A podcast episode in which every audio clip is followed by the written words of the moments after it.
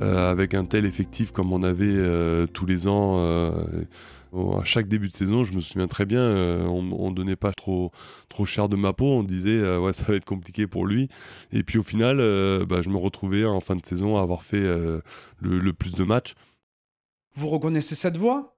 C'est celle d'un homme qui a toujours su se faire sa place.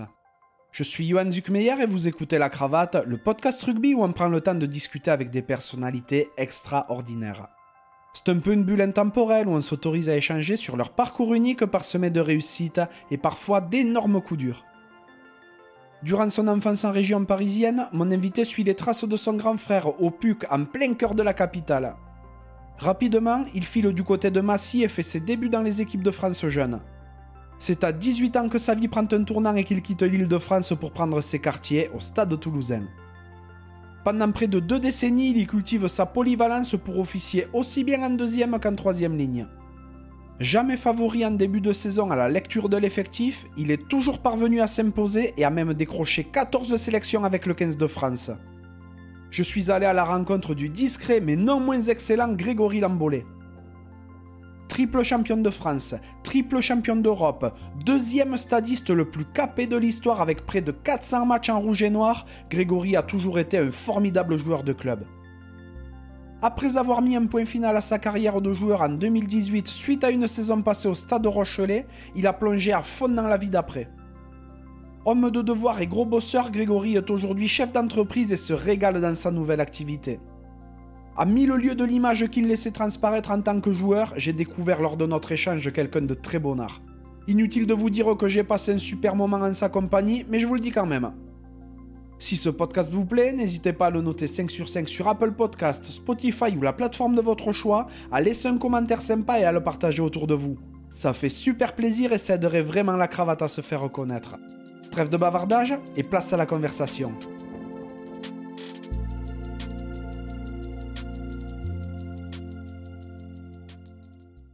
Bonjour Grégory. Bonjour. Comment ça va? Très bien, très bien. Ouais, super. Merci beaucoup de m'accueillir. Aujourd'hui, on est à Toulouse, dans, euh, dans, les locaux de ton entreprise, pas très loin du stade Ernest Vallon. Et euh, tu as créé récemment une euh, société de diagnostic immobilier. C'est ici que tu me reçois C'est ça, exactement. c'est vrai qu'on n'est pas loin d'Ernest Vallon, donc c'est un signe. Et puis, je profite aussi l'opportunité que mon père m'a donnée pour m'installer dans, dans, ces locaux c'est un bon, un bon début. En plus, euh, on partage aussi les bureaux avec mon frère, donc euh, c'est sympa. On se voit du coup euh, tous les jours et c'est très sympa. Ah, petite Enfin, j'allais dire petite entreprise familiale, mais même pas, parce que vous n'êtes pas dans les mêmes secteurs d'activité. Non, rien à voir, rien à voir. Moi, c'est l'immobilier, mon frère les bras zéro et mon père l'aéronautique. Eh ben voilà, euh, au moins vous pouvez rester ensemble quand même. Exactement, on va pas s'engueuler. C'est clair. Non, je suis d'autant plus content de venir à ta rencontre parce que tu es un personnage qui a marqué de son empreinte le stade toulousain, hein, qui a passé près de deux décennies, remportant notamment trois Brennus et trois Coupes d'Europe. Tu as décroché 14 sélections avec le 15 de France, on en reparlera évidemment. Tu as finalement terminé ta carrière au stade de Rochelet, tu es aujourd'hui reconverti dans différents domaines, notamment l'immobilier dont on a très très rapidement parlé. On va échanger sur, euh, sur tous ces sujets, mais avant toute chose, j'aimerais savoir de quoi rêvait le petit Grégory. Quand j'étais petit, alors euh, je rêvais pas forcément d'être euh, rugbyman professionnel. je rêvais de alors au tout tout début, je voulais être euh, pilote de ligne. Euh, c'était quelque chose qui m'attirait, les avions et tout ça. Et puis euh, ça m'a un peu après perdu de de, l'esprit. Et puis ensuite, voilà, je voulais être être heureux comme tous les enfants, m'amuser. J'avais pas forcément un rêve particulier dans ma tête, quoi tu voulais être pilote de ligne, mais pourtant, t'as pas grandi près de Toulouse. Non, rien à voir, rien à voir, mais euh, ça m'a toujours attiré. C'était un métier qui, que j'aurais aimé faire. Mais voilà, après, euh, bon, j'avais des, on va dire, des capacités à l'école qui m'ont vite euh, mis à l'évidence et je me suis rendu compte que ça allait être compliqué parce que c'est quand même des, des, études assez, assez complexes et assez longues. Donc voilà, j'ai, j'ai quand même réussi à faire de de, bonnes études, mais pas au point de, pouvoir euh, réaliser ce, rêve-là. T'étais quel genre de petit garçon? Moi, j'étais plutôt, on va dire, un peu turbulent quand même. J'avais euh, mon, grand frère qui était lui euh, beaucoup beaucoup plus calme, qui j'embêtais j'embêtais pas mal quand j'étais petit. Et puis euh, non, j'étais quand même plutôt cool. J'ai pas trop embêté mes parents. Bon élève, très sportif, dynamique. voilà. Tu dis que tu es un grand frère. Vous êtes une fratrie de combien? Alors j'ai un grand frère euh, et un petit frère, donc moi je suis au milieu. Mhm. Euh, donc voilà, on est, on est trois, trois garçons. On a tous fait du, du rugby. Et c'est d'ailleurs pour ça, une des raisons pour laquelle je me suis mis au rugby, c'est du fait que, que, mon frère, euh, mon grand frère en, en ait fait. Et je l'ai suivi tout petit, donc voilà, j'en suis arrivé comme ça dans, à ce sport. D'accord. T'as grandi où? J'ai grandi dans la région parisienne, dans le 94. Euh, donc on a, fait, on a fait à peu près toutes, euh, toutes les villes du 94 parce que mes parents aimaient beaucoup déménager. Donc euh, Vincennes, Nogent-sur-Marne, Le Perreux, La Varenne, Saint-Maur, voilà, pas mal de pas mal de coins dans le 94. Mais alors donc tu es originaire du 94, de ta famille aussi, donc à l'évidence, mais maintenant tout le monde a migré sur Toulouse. C'est ça, tout le monde sauf mon grand frère, qui est resté dans la région parisienne, enfin à Paris, à Vincennes exactement, et mon oncle aussi.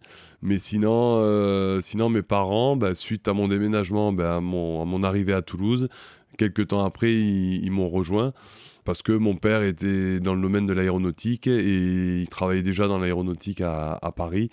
Il a voulu euh, créer une, on va dire, une structure à, Toulouse, se rapprocher de Toulouse parce qu'il avait beaucoup de clients toulousains. Et donc c'était l'opportunité, le fait que je sois venu à, Toulouse. Et donc il a gardé la, la, société à Paris et il a créé une autre structure euh, qui est la même société d'ailleurs à, à, Toulouse. Et voilà, ça s'est fait, ça s'est fait comme ça. C'était une opportunité, je pense. D'accord, ah, c'est super. Qu'est-ce qu'a fait ta maman? Maman, elle nous a, nous a élevés, déjà, c'était pas mal. C'est un, gros boulot. Ouais. Voilà, c'est un gros boulot. Elle est aux au petits soins de, de, mon père toute la journée et, et, maintenant de mes grands-parents. Donc euh, voilà, c'est, c'est, un boulot à plein temps aussi. Ah oui, vie de femme au foyer, c'est, du taf. Tu es issu d'une famille de rugby? Euh, Oui, une famille de rugby. Alors, le premier qui nous a mis au rugby, c'est mon oncle, euh, le, donc le frère de mon père, que j'allais voir jouer à Villiers-sur-Marne quand j'étais jeune. Là, c'est, pour moi, c'est vraiment les premiers souvenirs de, de rugby. mon père nous, nous amenait voir bah, du coup son frère, qui est, mon oncle. Après, il y a eu mon, frère. Et mon père n'en a pas fait. Mais c'est vraiment ces deux personnes-là qui m'ont euh, dirigé vers le rugby, quoi, mon, oncle et, mon frère. D'accord, donc quand tu commences le rugby, ton, euh, ton tonton, il joue encore? Euh, non, plus trop, non. Non, il était, il était plus sur la fin. Il faisait des... Je crois qu'il jouait un peu en folklore. Il y avait des, il y avait des matchs folklore à, l'époque, euh, mais, mais non, il, avait, il avait arrêté. Ok, donc ouais, tu suis vraiment ton frangin. Oui, c'est ça, ouais. Je suis mon frère. Après, je le suivais dans les... quand il jouait au PUC. Euh, je me rappelle des, des, souvenirs quand je rentrais euh, dans le bus après les matchs, tout ça. Et ensuite, il a fait un sport-études rugby à la Canale. Et moi, j'ai voulu faire pareil. Donc, j'ai intégré la, la même structure, la même école. Ok, donc tu commences le rugby à Villiers-sur-Marne. C'est ça, alors pas longtemps à Villiers-sur-Marne parce que franchement, première expérience, ça m'a pas plu du tout. Je me suis pas régalé. T'avais quel âge? J'avais, euh, je devais avoir 7-8 euh, ans. Ah ouais, t'étais petit. Toi. Ouais, j'étais petit. J'ai rapidement arrêté. Et après, j'ai fait plein de sports. J'ai touché, j'ai fait du tennis, j'ai fait du squash, j'ai fait du judo, de l'escrime. Enfin bon, je me suis un peu cherché. Et ça se passait bien, j'étais content. Et puis après, je me suis remis au, au rugby pour aller au PUC en minime. Et voilà, c'est là que ça, ça, a commencé. Entre-temps, tu n'as aucun sport auquel tu as vraiment accroché? Si, si, le, tennis, euh, ça m'a beaucoup plu. Euh, j'en faisais euh, quasiment quotidiennement. Ah je prenais des cours et tout ça, oui, oui. Ma mère rêvait que je sois tennisman professionnel. Elle préférait ça qu'au rugby, donc elle s'accrochait à, elle s'accrochait à ça. Elle avait vu déjà mon frère qui avait qui avait eu pas mal de blessures et tout ça, et ça l'avait pas rassuré. Donc elle s'est dit si je peux en avoir un qui fasse pas de rugby, c'est très bien. Elle a eu les trois. voilà. mon père, du coup, lui, il m'a poussé un peu. Lui, il était plus rugby. Et puis un jour, euh, un jour, en fait, bon, pour la petite anecdote, parce que faisait, je, fais, je faisais pas mal de tournois. Parfois, je faisais même deux tournois dans la, dans la même euh, semaine, on va dire. Et j'arrive en, en, finale des deux tournois le même jour. Donc il y avait deux finales le même jour, une finale le matin et une finale l'après-midi. Et en fait, j'ai eu un, comportement mais exécrable lors de ces, deux finales, mais vraiment horrible, à insulter tout le monde, l'arbitre, le joueur, un mauvais comportement, casser la raquette et tout. Et mon père dans la voiture, il me dit, écoute, tu vois, c'est c'est la dernière fois que tu touches une raquette de tennis euh, de ta vie. Euh, tu m'as fait honte. Euh, je, voilà, je viendrai plus te voir jouer au, tennis. C'est terminé. voilà. Ah puis bon, moi, j'étais jeune. Je me suis dit, bon, il dit ça, il est énervé. Et puis, ça, demain, je retournerai au tennis. Et puis, comme si de rien n'était, quoi. Et en fait, ça a été, je pense, le déclic. Et suite à ça, j'ai vraiment arrêté. Du jour au lendemain, j'ai arrêté le tennis. Et voilà, je me suis dit, bon, bah, c'est un signe. Et je, je me suis mis au rugby. C'est un sport spécial hein, quand même le tennis. Hein. Je m'en rends compte parce que pour avoir discuté il n'y a pas si longtemps avec, euh, avec un autre Grégory d'ailleurs, euh, Grégory Mahé, il a arrêté lui aussi du jour au lendemain le tennis pas pour des questions de comportement, mais parce que euh, parce que ça a été, au bout d'un moment, il en avait un petit peu marre, ses copains l'appelaient au rugby. Toi, c'est parce que tu as pété un plomb sur deux matchs. Fait, c'est, quand même. Ouais, après, bon, je pense qu'il n'y a peut-être pas que ça non plus. Il y a peut-être que j'étais arrivé. ça peut-être qu'au fond de moi, ça me plaisait moins. Peut-être que j'en, sais rien. Mais moi, j'ai un gros souvenir de ça où, où c'est vraiment le, ces deux tournois et ces deux finales perdues qu'on fait que il fallait que je passe à autre chose et que bon je pense que mon père m'a aussi poussé. Ça l'a ça l'a rangé il s'est dit il t'a pas envoyé au foot voilà, au basket. Voilà il s'est dit bon allez c'est l'occasion pour qu'il retourne au rugby. Il préférait être au bord du terrain que au bord des, terrains de tennis. Et puis au final, bah, il a bien fait parce que euh, je pense que j'avais plus de faculté à être rugbyman que, que tennisman parce que même si je jouais très régulièrement, je faisais des tournois, j'étais quand même pas très très bien classé, en tout cas pour mon âge. J'avais un bon classement, mais j'étais 31 ou 32, je crois. Mais, mais, euh, ça suffisait pas pour euh, faire carrière dans le tennis. Donc euh, je me suis vite orienté sur le, sur le rugby. Ah, c'est, euh, c'est rigolo comme arriver. Et euh, tu arrives du coup pas dans n'importe quel club, un magnifique club formateur, le ouais. PUC. Ouais, ouais, ouais, tout à fait. Ouais. C'était un, très bon club, ça l'est toujours d'ailleurs. mais c'est parce qu'il y avait mon frère qui, qui était.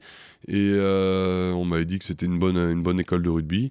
Et voilà, je me suis, je me suis éclaté. C'était vraiment des belles années. Je t'ai pas demandé, mais tu as combien d'écart avec ton grand frère? 3, 4 ans. D'accord. Donc euh, toi, tu y arrives en minime à peu près, c'est ça Et donc lui est un junior. Ouais, junior, il intègre, ouais, il junior, et il a même joué en première euh, avec le PUC à l'époque où il y avait groupe A1, groupe A2. Enfin, c'était euh, c'était assez, je m'en souviens plus trop du format, mais bon, c'était un peu compliqué.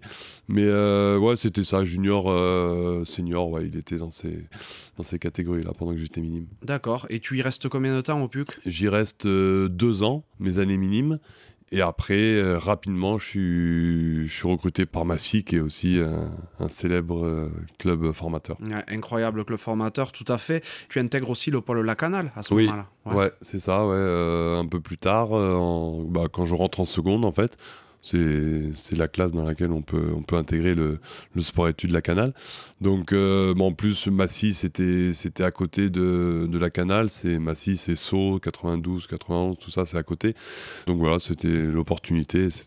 J'étais en internat là-bas et c'était des, des, années euh, magnifiques. C'est souvent des, des, bonnes années qui vivent les, les, jeunes qui vont euh, qui allaient dans, les, dans ah ces sports-études. Ah oui, oui. Et puis c'était, ça y est, on est ado, on est lâché, c'est l'internat, euh, donc euh, euh, ouais, ouais, non, franchement, c'est il y a un peu de bizutage aussi. Bon, maintenant c'est terminé, mais on, a bien chargé.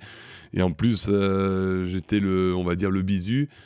Euh, l'année où mon frère, en fait, avait. Euh, l'année d'avant, il avait euh, bisuté les, les, nouveaux. Oh là là donc, La vengeance Ouais, donc ils se sont acharnés sur moi pendant quelques mois. Maintenant, j'en rigole, mais franchement, quand je suis arrivé, c'était pas, c'était pas facile. Ah ouais Ouais. Donc à Massy, tu rencontres notamment un bon collègue avec qui vous avez fait une, une bonne partie de carrière ensemble derrière, Romain Miloszewski, dont tu as, as, entretenu une relation spéciale avec lui? Oui, en fait, on s'est suivi en fait du coup. Hein. Mhm. Mais euh, alors c'était assez particulier parce qu'à Massy en fait c'était, euh, on était en cadet Crabos et c'était euh, les premières années en première année et les deuxième année en deuxième année. Donc moi j'étais deuxième année et c'est vrai que à l'époque, notamment en Crabos, je me souviens les Crabos première année étaient pas loin d'être meilleurs que les Crabos deuxième ah, année. Donc c'était un peu tendu au niveau, les mecs faisaient un peu la gueule. Parce que euh, donc nous on était Crabos A et eux c'était les Crabos B.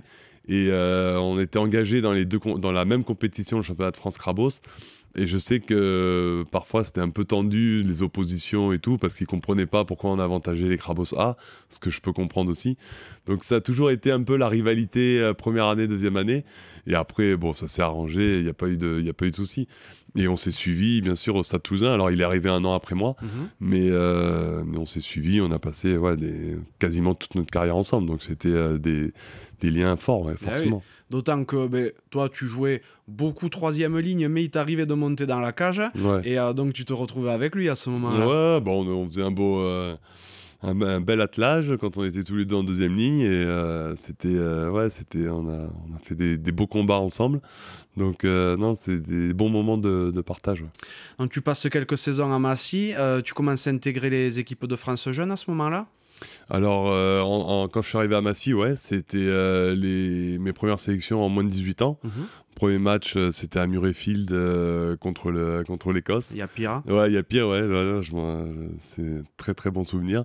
Et donc oui, j'intègre Massy, on fait un, un super parcours en, en cadet où en fait on fait le à l'époque le match d'ouverture de la grande finale du, du top 14 Ah oui. c'était euh, les finales cadets. Et donc nous, on y, on y était à, contre le, le Stade Toulousain, en 99, et euh, on perd 18-12. Mais c'était, bon, bien sûr, un souvenir euh, exceptionnel. Et la grande finale, après, c'était euh, Toulouse-Clermont.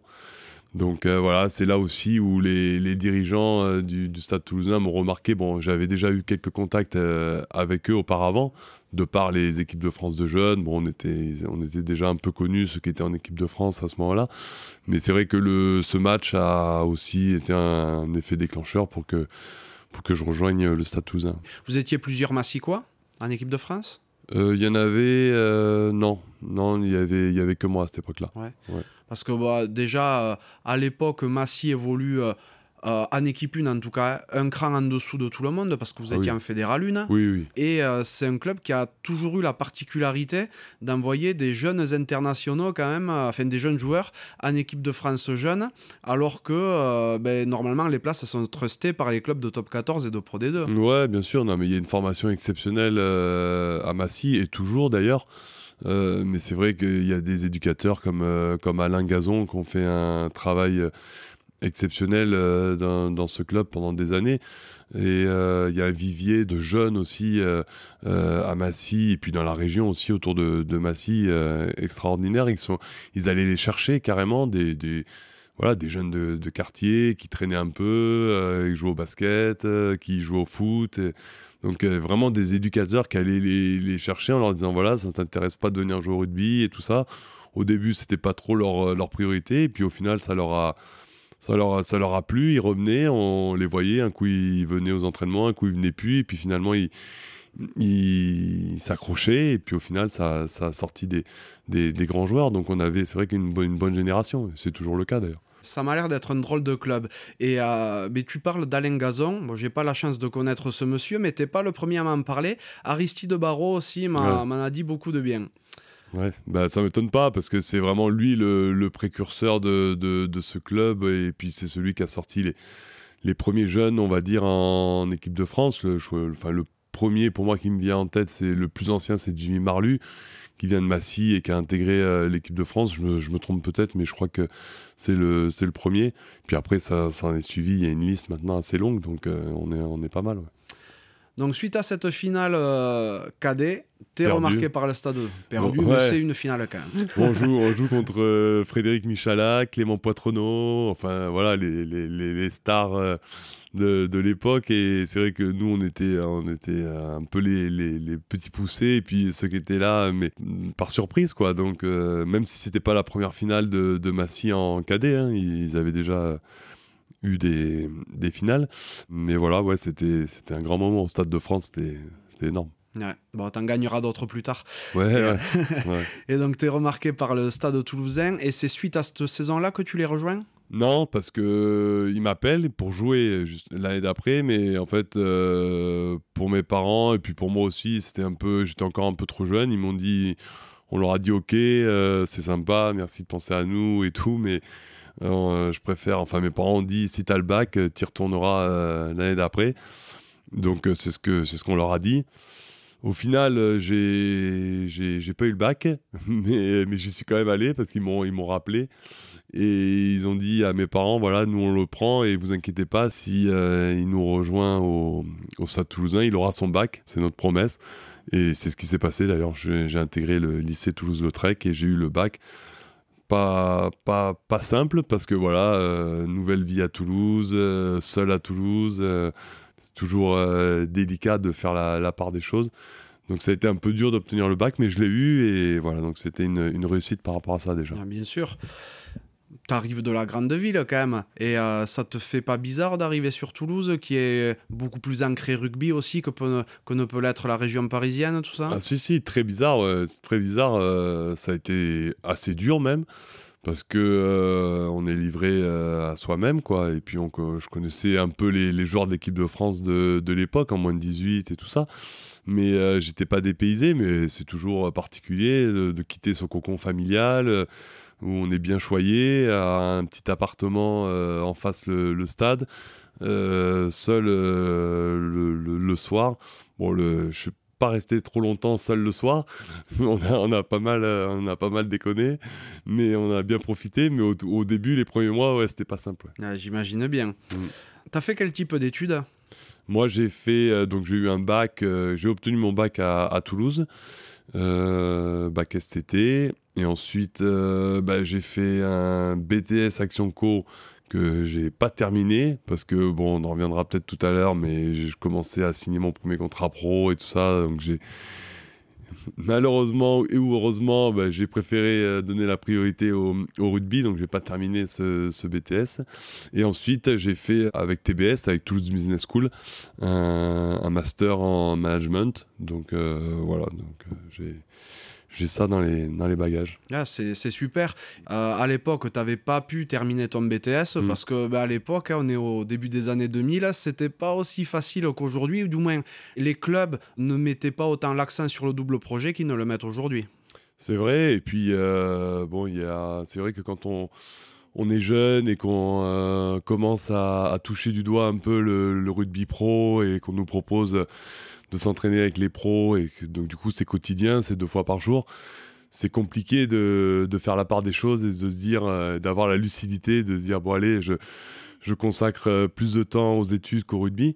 Donc moi, bah, forcément, j'étais tellement heureux de, de pouvoir euh, avoir cette chance-là d'intégrer le, le, stade et, l'équipe pro que j'ai mis vraiment la priorité sur, sur ça. Et après,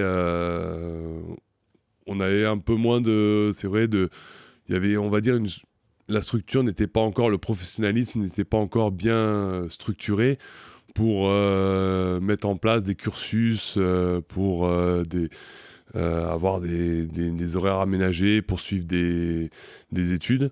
Après, ça a été beaucoup mieux avec le syndicat des joueurs, avec Proval qui nous a proposé des formations et, et avec des études aménagées.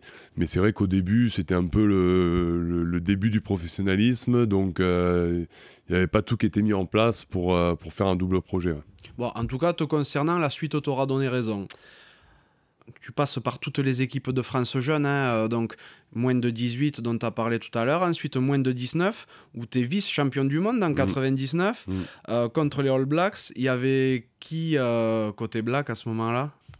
Côté Black, il y avait Duro Kosoko, il y avait Jérôme Keino, il y avait, ouais, il y avait du beau monde. Ouais, c'était épais. Ouais, c'était épais, ouais. donc bon, finalement à Toulouse, tu obtiens notamment un titre Réchelle. Ouais, c'est ça, ouais. Je, en fait, à l'époque, quand tu, avec Guy, euh, quand tu jouais moins de 20 minutes, il t'obligeait à, aller jouer euh, avec ou les Réchelles ou les Espoirs pour ceux qui avaient l'âge de jouer en Espoir. Et donc, euh, bah, moi, du coup, euh, j'avais joué moins de 20 minutes avec les pros. Donc, j'étais allé faire cette finale du championnat de France Réchelle contre Bayonne. Ça faisait en plus un moment qu'on n'avait pas eu de, de titre Réchelle avec le stade. Donc, ouais, très content. Et puis en plus, un score assez large. Donc, c'était un beau moment tu obtiens un titre Réchelle en 2002, mais tu as déjà fait tes classes en équipe 1 euh, un an auparavant. Parce que c'est vrai que ton premier match en équipe 1, c'est en 2001. Ouais, tout s'est fait euh, très rapidement. C'est pour ça que je, m'entraînais avec les Réchelles. Enfin, je jouais avec les Réchelles, mais je m'entraînais pas mal avec la 1. Donc euh, j'étais un peu euh, tiraillé entre les deux. Un coup j'allais avec la première, un coup j'allais avec les Réchelles. Ça se faisait aussi un peu avec les espoirs. Donc voilà, c'est cette période de transition qui était qui était pas simple parce que en fait on s'entraînait, je m'entraînais avec les pros et puis le week-end j'allais avec les Réchelles ou les espoirs. Donc, euh, c'est fallait s'adapter. Quoi. Ouais, bon après, c'était euh, expérience vitesse grand V aussi qui était prise. Oui, Ça permettait de bien avancer. Exactement. Et euh, en 2002, justement, tu pars faire la Coupe du Monde avec les moins de 21. Ouais, c'est ça. Comment ça se passe? Bah bien, bien. alors, je pars faire la Coupe du Monde en moins de 21, mais je suis surclassé. Donc, ça se passe. c'est une génération c'est un peu, c'est un peu, on va dire, euh, c'est pas mon meilleur souvenir, quoi. Parce que t'arrives, t'es le jeune, euh, on comprend pas forcément pourquoi t'es là euh, avec des, plus anciens. Donc, on va dire que c'était pas, bon, j'étais très content, mais on m'a on m'a fait comprendre que j'étais pas trop à ma place quoi. je vois tout à et qu'il fallait que je reste euh, fallait que je reste euh, de mon côté mais bon après euh, je il n'y a pas de de rancœur ou quoi que ce soit avec les coéquipiers de l'époque mais bon c'est comme ça quoi. Tout ça t'a peut-être un petit peu servi parce que l'année suivante, 2003, c'est une saison complètement exceptionnelle pour toi, pour différentes raisons parce que déjà, pour euh, poser les bases, tu deviens champion d'Europe contre mmh. l'USAP. Mmh. Premier euh, titre énorme peut-être. Comment tu le vis ce jour-là? Bah, je le vis, euh, c'était c'était magnifique. Premier titre avec le stade, c'était bon. Je, je rentre pas hein, sur la finale, mais par contre, je, fais quelques matchs de Coupe d'Europe pendant la, la, campagne européenne mais en plus en Irlande, euh, donc c'était euh, c'était c'était exceptionnel. Sachant que quelques semaines après ton titre européen contre l'USAP, euh, ben, tu es champion espoir. Ouais, ouais, ouais, mais c'est toujours pareil. En fait, j'avais tellement le l'habitude de faire la navette entre la première et les espoirs que parfois euh, je suis un peu perdu dans les, dans les dates et dans les matchs et tout ça parce que euh, tu, tu, pars pour jouer euh, avec la première, tu sais pas si tu vas faire si tu vas rentrer ou si tu vas pas rentrer. Et puis bah, comme je te disais auparavant en fait Guy à, la fin des, des, matchs il venait te voir. Alors souvent on se cachait parce qu'on savait qu'on avait joué moins de 20 minutes, donc on ne voulait pas forcément refaire le trajet à l'envers pour repartir euh, après le lendemain matin très tôt pour aller jouer euh, euh, avec les espoirs. Parce que voilà on, avait fait déjà tout le tout le week-end avec les pros. Donc en plus ils voulaient qu'on aille jouer le lendemain avec les espoirs. Donc c'était un peu on va dire fatigant physiquement donc, mais bon, ils nous, ils nous lâchaient pas, ils nous oubliaient, ils nous oubliaient jamais.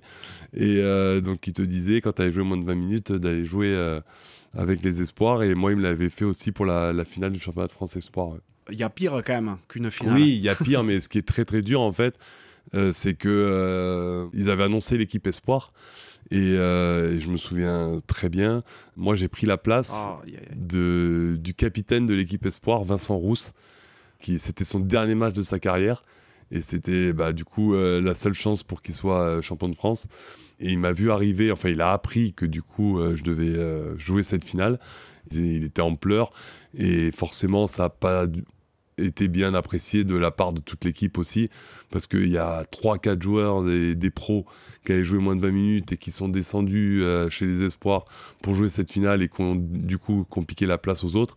Et bon, c'était en termes d'état d'esprit et c'était un peu c'était un peu compliqué à gérer je le comprends. C'est dur. C'est dur. Après euh, malheureusement toi tu pouvais pas grand chose ah non non c'est ce qu'on leur disait hein. on n'y pouvait rien quoi. On venait de se faire en plus 6 euh, heures de voiture pour euh, les rejoindre. On n'avait pas fait la préparation avec eux on n'avait pas fait la mise en place avec eux. C'était non c'était très dur et je et je le comprends encore bon quand même quelques semaines plus tard encore après ton titre espoir peut-être même une semaine plus tard T'es en finale du top 14 contre le Stade français. Ouais, ouais, ouais. C'est. Bon, là, pour le coup, c'est pas un... très bon souvenir. Mais en plus, je... j'ai failli le jouer parce que David Gérard est incertain jusqu'au dernier moment. il a une lombalgie. Enfin, on ne sait pas si je vais commencer ou si je vais pas commencer. Et, euh, et au final, ouais, on perd, on perd ce match. ouais. Ouais, mais là, euh, cette saison-là illustre complètement ce que tu disais, c'est-à-dire que tu passes de pro à espoir à repro, enfin, ça, ça n'arrête pas. franchement, c'est compliqué à c'est compliqué ouais, à gérer. En, en- en tout cas, se souvenir de tout. Bah, tu sais plus si t'es champion de France avec les espoirs ou avec les Réchelles en fait, Ouais, mais, ou avec la première. ouais, mais ça, c'est parce que tu as gagné trop de titres, Ouais, c'est hein. ça, exactement. La même année, d'ailleurs, euh, ben, le petit jeune qui était surclassé l'année précédente avec les moins de 21, ben, cette année-là, il en est le capitaine. C'est ça, exactement. Donc là, bon, euh, là, ça se passait quand même euh, mieux parce que du coup, bah, là, c'était ma génération. euh, J'étais pas le, le, petit jeune. Donc, euh, ouais, ouais, c'était euh, aussi un, très très bon souvenir. on a fait plutôt un beau parcours aussi. Donc, non, c'était c'était sympa. Tu avais l'habitude du capitanat Oui, oui, je l'avais déjà eu en moins de 18. euh, je l'avais eu euh, aussi euh, dans mes catégories cadets, avec Massy, avec les, Crabos, au stade, en Réchelle. Donc, oui, oui, ça, j'a- j'avais l'habitude, j'aimais bien ce, rôle. Bon, ben, c'est à partir de la saison 2004-2005 hein, que tu t'imposes véritablement comme un cadre du vestiaire du stade toulousain. Mhm. D'ailleurs, encore saison exceptionnelle pour toi parce que tu obtiens tes premières sélections avec le 15 de France, notamment la toute, toute première, c'est le 5 février Mhm. 2005. Une nouvelle fois contre l'Écosse. C'est ça, exactement. L'Écosse, ça te suit. Hein Ouais, ça me suit, ouais, ouais, ouais. Et puis, euh, et puis ça s'est bien passé parce que euh, je rentre, euh, on perd à ce moment-là, et euh, je fais un contre, et c'est Damien Traille qui marque. Et je crois que quelques minutes après, il siffle le coup de sifflet final. Donc c'était plutôt pour une première, c'était un beau souvenir. Ouais, bah, première qui en appellera pas mal d'autres euh, successivement. Mais cette année-là, tu remportes euh, également ta deuxième H-Cup. Celle-là, tu joues Euh, non, la finale, je la joue pas. Ah, tu la joues non, pas non. En fait, je joue aucune finale de H-Cup. D'accord. Enfin, si, la- celle de Perpignan, euh, quand en 2003, je la, je la joue, mais je rentre pas. Et sinon, les autres, 2005-2010, euh, je me blesse à chaque fois avant la finale. D'accord, parce que sur cette saison 2004-2005, tu disputes quand même 41 matchs au Ouais, total. ouais c'était, c'était une de mes plus grosses saisons. Ouais, c'est monstrueux. Ouais. Et tu étais encore relativement jeune. Comment t'expliques cette explosion quasiment d'un coup? Bah, j'explique du, du fait que j'ai, j'ai- profité de l'opportunité que m'avait donné Guy à, l'époque euh, de me faire jouer. En fait, euh, j'ai croqué à, à pleines dents les, chaque minute qu'il me donnait. Quoi, et puis ça s'est, bien passé. J'ai été plutôt épargné par les blessures. On est aussi dans une époque où c'est, euh, on va dire, la, la fin d'une génération à mon poste. Euh, les d'Espagne, euh, Franck Belot, Murin, Didier Lacroix. Euh, donc ça m'a permis aussi de, de pouvoir jouer à leur place quand, quand ils étaient quand ils étaient pas là. Et donc bah, à l'époque on pouvait pas on pouvait pas recruter tant qu'on voulait. Donc bah, ils se et on était obligé, enfin le club était obligé de, de faire confiance aux, aux jeunes qui montaient. Donc euh, je jouais euh, régulièrement et puis euh, j'ai essayé de, de faire du mieux possible et ça s'est bien passé. Quoi. Ah oui, bah, ça se passe tellement bien donc que tu honores donc ta première cape dont on a parlé euh, contre l'Écosse. Et cette année-là, donc en 2005, tu prends part aux 12 rencontres de l'équipe de France. Ouais, c'est vrai. c'est incroyable dans un sens parce que euh, t'es arrivé, t'en es plus reparti pendant ces, euh, ces 12 rencontres-là, mais euh, d'un coup, plus de son, plus d'image. Ouais, bah parce que. euh, alors, j'ai fait les 12 rencontres, mais dans les 12 rencontres, je suis titulaire que deux fois. Donc, on- bon, c'était. franchement, l'équipe de France, c'est c'est assez particulier comme. Je suis arrivé euh, très rapidement. Mhm. Et puis je suis reparti aussi euh, très rapidement. C'est bizarre, ouais. En fait, moi, j'ai eu dans ma carrière, j'ai quand même eu un rôle euh, particulier parce que Guy m'avait mis dans un profil de, de polyvalent, deuxième ligne, troisième ligne. Et, du coup, j'étais pas fixe à un poste, donc euh, pas spécialiste à un poste. Donc le remplaçant idéal. Voilà, le remplaçant idéal. Et en équipe de France, pareil en fait. Quand j'ai été pris en équipe de France, euh, Bernard Laporte à l'époque se disait, euh, effectivement, on va l'utiliser comme il est utilisé à Toulouse, quoi. Donc on va l'utiliser deuxième ligne, troisième ligne, on mettra remplaçant et puis on le fera rentrer euh, si, si on a besoin. C'était comme ça que c'était c'était perçu. Et je pense que au début, il y en a qui me disent ouais, c'est ça t'a désavantagé ou t'aurais dû te fixer un poste et tout ça. Et moi, je pense que non, en fait parce que euh, rien ne me dit que si j'avais dit à Noves, voilà, non, je veux plus jouer troisième ligne, euh, laisse-moi deuxième ligne, ou inversement, rien ne me dit qu'il m'aurait fait jouer. Déjà, il m'aurait dit, déjà, t'es gentil, mais c'est pas toi qui décide. Et, puis en plus, j'aurais peut-être pas percé euh, comme j'ai percé, j'aurais peut-être pas fait autant de matchs. Donc pour moi, en fait, la polyvalence, ça a toujours été un avantage et un atout. Mais par contre, ça m'a desservi pour l'équipe de France, forcément. Parce que euh, bah, quand il fallait faire une liste, il cochait les, allez, les 20 premiers noms. Et puis moi, j'arrivais après, euh, quand il y avait un blessé ou un. Voilà. C'est comme ça que je le perçois. Après, euh, bon, peut-être que je me trompe. Mais c'est pour ça que j'ai fait, comme tu dis, ces, ces 12 matchs d'affilée. Et puis après, bah, on, plus de son, plus d'image, et c'est exactement ça. Quoi. Je l'ai perçu exactement comme ça. bon, par bonheur, tu reconnaîtras quand même deux sélections par la suite, mais c'est vrai que tu t'étais plus dans les petits papiers comme tu as pu l'être pendant un an. Quoi. Non, c'est ça, exactement. Et puis, euh, j'ai loupé le coche aussi pour la, la, Coupe du Monde 2007, où j'ai fait toute la préparation. Je me souviens, on avait un groupe là, de, élargi de 50 ou 60 joueurs pendant le le, tournoi des Destinations 2007 où justement il voulait préparer la, Coupe du Monde. Et euh, j'aurais pu éventuellement, euh, je me souviens très bien, moi il m'avait dit il faut que tu prennes en volume, il faut que tu fasses de la muscu, il faut que tu t'entraînes plus et tout. Peut-être que j'ai pas fait assez à ce moment-là pour franchir le, cap supérieur et pouvoir faire cette Coupe du Monde. Parce qu'en fait, il y a Elvis Vermeulen qui se blesse et qui peut pas faire la Coupe du Monde. Du coup, euh, y a... il fallait appeler un autre joueur et on parlait de moi à ce moment-là. Et je me souviens très bien, c'était pendant l'été, enfin ou avant l'été, et c'était euh, le choix entre du sautoir et, et l'embolé. Bon, et, à l'époque, euh, ça pourrait paraître présomptueux de ma part ou, ou je sais pas, mais à l'époque, Thierry n'était pas indiscutable comme il, a pu l'être après. C'est vraiment cette Coupe du Monde 2007 qui l'a fait exploser et au départ, euh, bah, il n'était pas prévu, quoi. Donc, comme quoi, le destin, c'est incroyable, quoi. Mais bon, ton malheur, entre guillemets, en équipe de France, euh, fait le bonheur du stade toulousain parce que euh, tu es tout le temps en club et en 2006, malheureusement, deuxième défaite en finale du top 14, cette fois-ci contre le BO. Et en 2008, c'est la bonne et vous l'emportez contre Clermont. Ouais, c'est ça. Clermont, le, le, grand Clermont où tout le monde nous voyait. Euh, prendre une, une, rousse parce que c'est vrai qu'à l'époque, Clermont avait largement euh, dominé la phase régulière et on se demandait à quelle sauce on allait être mangé. Et puis au final, bah, Guy avait trouvé les, les, bons mots, je pense, la, veille du match, à la causerie. Et, et euh, on a vu un petit film aussi, un petit montage vidéo fait par euh, Julien Barès. Et voilà, donc c'est tous les ingrédients ont été réunis pour qu'on réalise un, un, grand match. Je me souviens très bien de ce match avec un, un essai de, Yves Dongui qui est exceptionnel euh, sur, euh, sur l'aile là-bas. Il attrapait jamais un ballon et puis là il attrape un ballon, tu sais pas comment. mais, euh, voilà, non, c'était un grand moment. Bon, en plus, les finales de, de H-Cup, euh, elles étaient gagnées, mais tu ne les jouais pas. Les finales de top 14, celles qui t'arrivaient de jouer, vous ne les gagnez pas. Et là, enfin, cette fois, tu es sur le terrain et vous gagnez. C'est ça, exactement. Non, non, c'était top.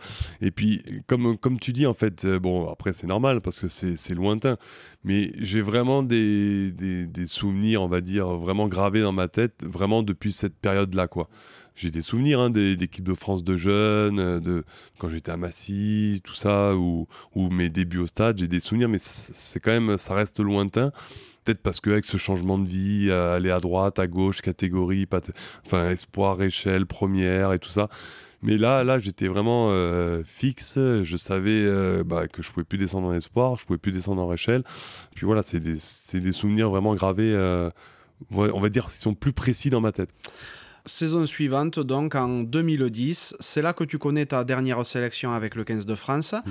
Et c'est aussi cette euh, saison-là que euh, tu remportes ta troisième H-Cup. Mm. Mais encore une fois, donc tu te blesses. Euh, et cette fois-ci, c'est la finale est contre Biarritz. Ouais, c'est vrai. Ouais, Au Stade de France. Ouais. Non, non, c'était ouais, un très très grand souvenir. Gros parcours aussi en, en Coupe d'Europe. Mais bon, c'est le fait de ne pas avoir joué ces, ces, finales. Alors, une Coupe d'Europe, on te considère, euh, on te considère euh, champion d'Europe euh, quand tu joues pas la finale. Contrairement au championnat de France, je crois. Enfin, il faudra se faire confirmer, mais je crois que ça a peut-être changé. Mais je sais qu'à l'époque, si tu jouais pas les, les finales, si pas sur la feuille de match des, des finales du championnat de France, t'étais pas considéré comme champion de France. Alors qu'une Coupe d'Europe, c'est différent. Mais, mais en tout cas, oui, oui c'était des c'est des, moments extraordinaires, surtout quand tu rentres à Toulouse, euh, euh, l'effervescence et tout ça, c'était génial. 2011, tu es champion de France à nouveau, cette fois-ci eh ben, euh, contre Montpellier en finale. Que, que je joue pas aussi. Ah mais qu'est-ce qui t'arrive T'es encore blessé? Ouais, là je suis blessé aussi. Oh mais c'est pas, pas incroyable, t'es ouais. mafré sur les non, finales. Non, non, non, non, parce que j'en joue les, les, trois autres, je les joue, 2008, 2012, enfin les deux autres, pardon. Mais ouais, ouais, je suis pas de chance. Quoi. Ouais, pas de chance. C'est vrai que ben, tu avais encore pas mal donné cette saison-là parce que tu as beaucoup de matchs. Hein. Ouais, mais c'est ça en fait, c'est que j'ai. On en parlait tout à l'heure, en fait, ma polyvalence, ça m'a vraiment servi par rapport à ça. Et s'il fallait le refaire, euh, je le, je le referais. Euh, avec un tel effectif comme on avait euh, tous les ans à chaque début de saison, je me souviens très bien, euh, on, ne donnait pas trop, trop cher de ma peau, on disait euh, ouais ça va être compliqué pour lui. Et puis au final, euh, bah, je me retrouvais en fin de saison à avoir fait le, plus de matchs. Donc moi au fait ça m'allait très bien quoi. Et en fait c'est, je pense que c'est vraiment Guy qui m'a formaté avec ce, ce rôle là et ça, ça m'est resté jusqu'au bout c'est au final c'était le, le, bon choix et la bonne stratégie par rapport à, mes qualités, par rapport à mon gabarit, par rapport à tout ça. C'est peut-être ce qui fait que tu finissais aussi tes saisons raides et que tu te blessais. Ouais, c'est possible. Ouais, c'est possible. Ou peut-être que j'aimais pas les phases finales. Je ne suis pas sûr ça. non, mais non, je ne connais pas beaucoup qui les aiment pas. Non, mais mais, mais, mais franchement, ça, ça, peut paraître bizarre ou il y en a qui peuvent se dire mais il est fou complet. Mais je, sincèrement, une finale remportée, c'est magique, c'est exceptionnel, c'est tout ce que tu veux, c'est ce, ce, qui reste et tout ça. Mais une, euh, un match gagné, euh, je sais pas moi, au Vélodrome, par exemple, contre Toulon, ou à Nice, ou un match gagné à Clermont, ou, ou un match gagné dans la bouillasse à, à Bourgoin et tout ça, c'est aussi jouissif, quoi. Parce que tu te dis que c'est aussi dur. Et puis, euh, souvent, on y allait en opération, parfois casque bleu on se disait allez c'est bon et ça, fait tourner et donc du coup euh, ils comptent pas sur nous euh, personne ne nous voit gagner que ce soit euh, au sein du club ou les journalistes ou notre entourage et tout ça. Personne parie sur nous. Et puis à la, au final tu te retrouves tu fais un super retour en bus tu t'éclates. C'est mémorable quoi. On a enfin je veux dire c'est c'est aussi fort pour moi, c'est aussi fort. Alors après, bien sûr, quand tu es champion, tu as la fête, tu as tout ça, c'est génial, ça récompense toute une saison, tout un groupe, tout un club, toute une ville. Je vais, je vais pas du tout dénigrer ça, au contraire, hein, parce que ça fait partie de notre palmarès et on le garde. Mais pour moi, les, les dans une saison, les, les, victoires compliquées à l'extérieur, comme par exemple euh, la semaine dernière le Stade Toulousain au, au Munster en Coupe d'Europe, c'est des victoires, ça, je suis sûr qu'ils enfin, les, les, joueurs sont aussi heureux, voire plus. Quoi. Il y a une expression qui pourrait te caractériser, je trouve, c'est ce qui compte, c'est pas la destination, mais le chemin. Ouais, mais c'est ça, ouais. C'est ça, c'est le parcours en fait. C'est toute une saison. Pour moi, c'est un groupe. Ça, c'est. Mais, mais bon, je vais, je vais le répéter, mais ça, c'est la force de Guy aussi qui nous disait euh, vous n'êtes pas 15, vous n'êtes pas 20, vous n'êtes pas 30, vous êtes 40. Euh, celui qui joue 10 euh, minutes euh, sur, sur la saison, et eh ben pour moi, il, est, il représente autant que celui qui a fait tous les matchs. Et ça, je trouve que c'est important, l'état d'esprit d'un groupe, enfin l'émulation d'une équipe, tu l'as grâce à, ce genre de discours. Et quand ça te rentre, ça te rabâche dans la tête tous les jours, tous les jours, tous les jours, tous les jours, ben, au début, tu te dis, ouais, bon, il me dit ça, il est gentil, mais c'est parce qu'il me fait jouer un coup parti, un coup par. Enfin, il me prend un peu pour un con. Et puis au final, non, quoi. Il, le pense vraiment, quoi, sincèrement. Donc, euh, du coup, pour moi, c'est ouais, important. Donc, en 2012, saison suivante, ben, vous êtes euh, une nouvelle fois champion de France, la troisième pour toi, cette fois-ci contre Toulon. Ouais tu es remplaçant au début du match, tu rentres euh, ben, en cours de partie. J'étais d'ailleurs présent ce jour-là au Stade de France et, euh, et j'ai failli mourir. Euh, quel stress, quel stress. Et comment tu l'as vécu toi en tant que joueur? Alors moi, pour moi, en termes de titre, c'est mon plus beau titre, enfin mon plus beau souvenir parce que c'est la dramaturgie, quoi, en fait. Le, comme tu dis, le, le stress un peu, le, le, le fil du match. C'était pas, franchement, pour les, les, passionnés de rugby, c'était pas le plus beau match de, rugby de l'histoire, mais euh, en tout cas la plus belle finale. Mais en termes de suspense, je crois qu'il y a 6 minutes d'arrêt de jeu. Enfin, c'était énorme. On est acculé sur notre ligne. Il y a David Smith qui, en bout de ligne, qui fait un en avant. Euh, si euh, on saura jamais, mais s'il l'attrape, euh, il y a une grande chance que, que ça marque. Enfin voilà, c'était vraiment une fin de match, mais hyper stressante. On est vraiment allé le, chercher avec nos, avec nos tripes. Et puis, euh, je crois que ça se, ça se termine à 2 mètres de notre ligne où l'arbitre euh, siffle euh, la fin du match et c'est la, la, la délivrance et c'était euh, c'était un très très gros souvenir. C'est mon, mon plus beau souvenir de titre. Je comprends, c'est vraiment, c'était vraiment ultra stressant. Si je me souviens bien aussi, en mêlée, vous aviez été énorme sur la fin de match. Ah je me rappelle de Steenkamp qui avait, qui avait tordu Chilachava, je crois. Mm. Et là, ah ça avait été. Non, mais après, bon, c'était énorme. Ils avaient Steenkamp, William, Servat, Sensu Johnston. Bon, tu avais une première ligne monstrueuse. Et puis eux, ils avaient aussi euh, Karl Heyman qui était ah suspendu. Donc euh, ça nous a, ça nous a euh, pas mal aidé. Mais euh, c'est vrai que ça s'est joué vraiment que là, ce match. Et bon, c'est ce qui se disait avant le match et ça a été confirmé. Et puis après, on a Luc aussi, McAllister, qui, qui fait un match monstrueux au pied. Donc, ouais, c'était pas un gros, gros match, mais dans l'intensité, dans l'adversité, dans le suspense, dans tout ça, c'était c'était énorme. Ah, il y avait tout ce qu'il fallait, c'est clair. Est-ce que tu pouvais te douter à ce moment-là, alors que tu avais 30 ans, hein, tu n'étais pas pourri non plus, que ça, et que tu avais gagné pas mal de, pas mal de titres jusqu'à maintenant, que ça resterait ton dernier titre? Ben, Non, non, non, je m'en, je m'en doutais pas, mais bon, c'est ce qui fait aussi la beauté du sport. Hein. On ne sait jamais quand est-ce qu'on va jouer euh, son dernier titre, sa dernière finale, quand est-ce qu'on va jouer son dernier match. Euh, on n'est pas épargné par euh, des blessures, par des circonstances, voilà. Donc, euh, non, je, je m'en doutais pas, mais heureusement d'ailleurs, parce que sinon, euh, j'en aurais peut-être pas profité euh, comme j'en ai profité. Donc, mais je suis content parce que pour moi, c'est le, en tout cas, perso, c'est le plus beau. Donc, je suis content que ça se termine par ça. Mais justement, vu que vous gagniez beaucoup à l'époque, enfin jusqu'à ce moment-là, est-ce que les titres, ben, tu les vivais réellement? Cela, oui, ont commencé. Mais c'est marrant ta question parce que, en fait, tu as dû euh, t'en apercevoir déjà pendant l'interview, mais j'ai des, des, souvenirs, mais tellement euh, pas précis. J'ai plein de souvenirs, en fait, mais euh, pour poser une date, pour poser un joueur qui jouait à ce moment-là avec moi ou tout ça, tout ça, c'est pas, c'est pas précis. C'est difficile à expliquer et je pense que il y en a peut-être qui vont se retrouver dans, dans ce que je dis. C'est après, par contre, quand tu as terminé ta carrière où tout s'arrête, où là tu remémores toutes les choses et que tu mets tout euh, dans l'ordre, où tu dis ah ouais là c'était là, là c'était ça, enfin tu te rends compte euh, du parcours et tu commences un peu à, te, à reclasser en fait euh, toute ton histoire quoi. Moi mon histoire aujourd'hui elle est un peu encore encore aujourd'hui, hein, c'est elle est un peu dans tous les sens là ça commence un peu à, se mettre en ordre.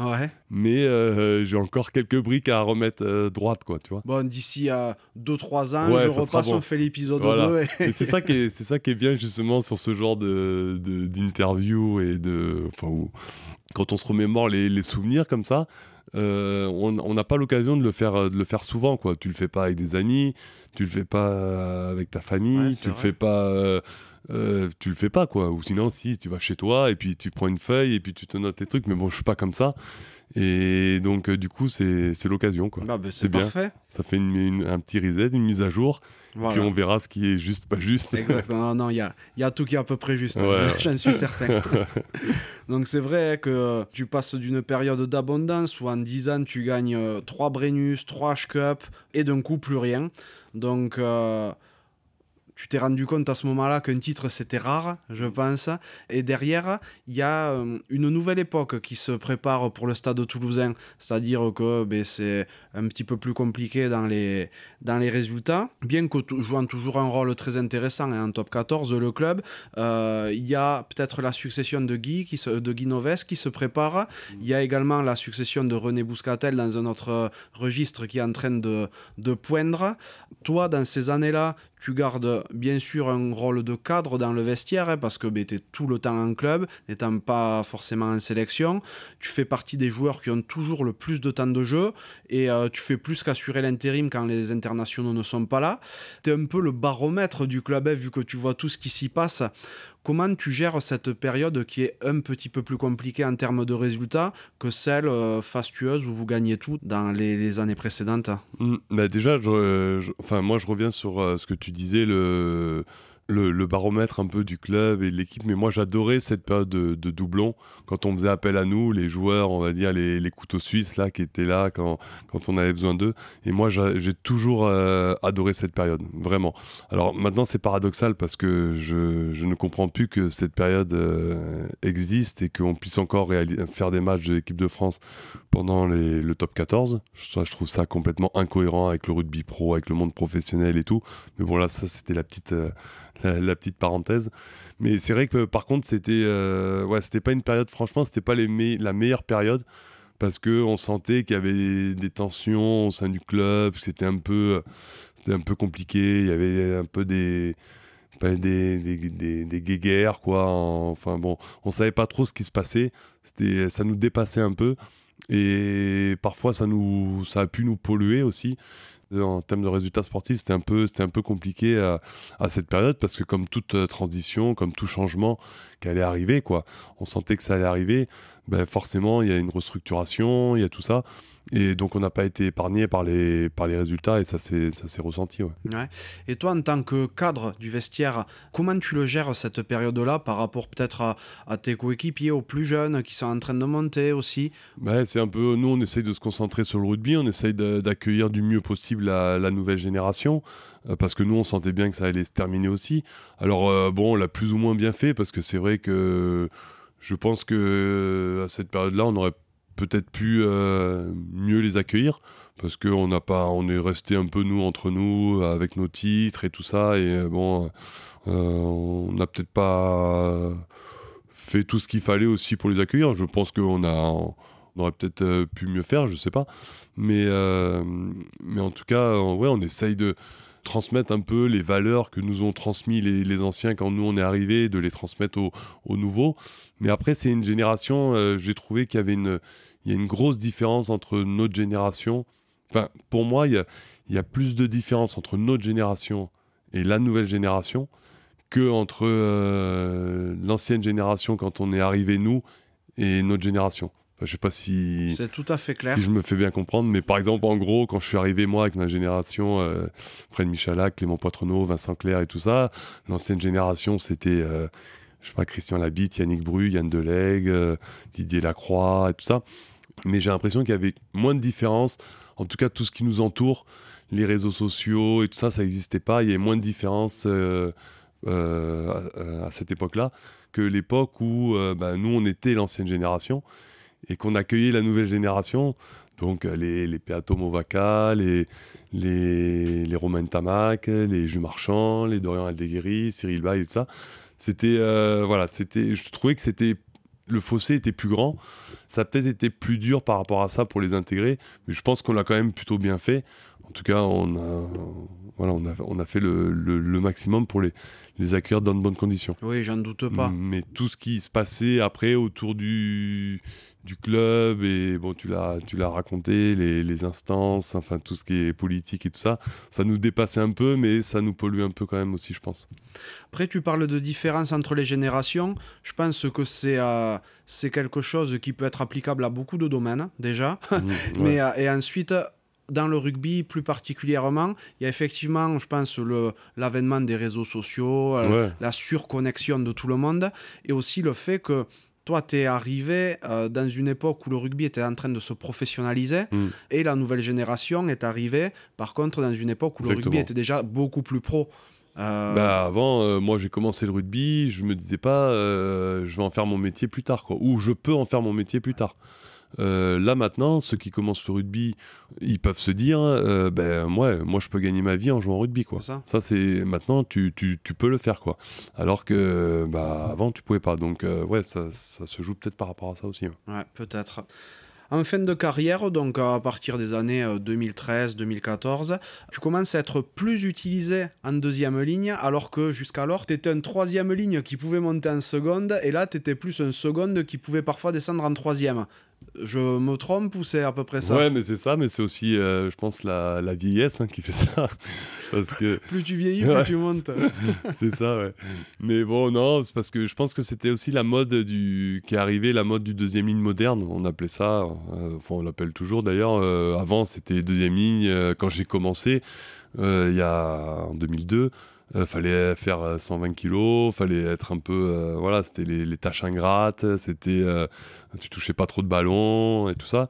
là, à, cette époque-là, enfin quand je jouais, en fin de carrière, c'était euh, voilà, fallait qu'il soit mobile, aussi mobile que le 3 ligne, qui plaque autant que le 3 ligne.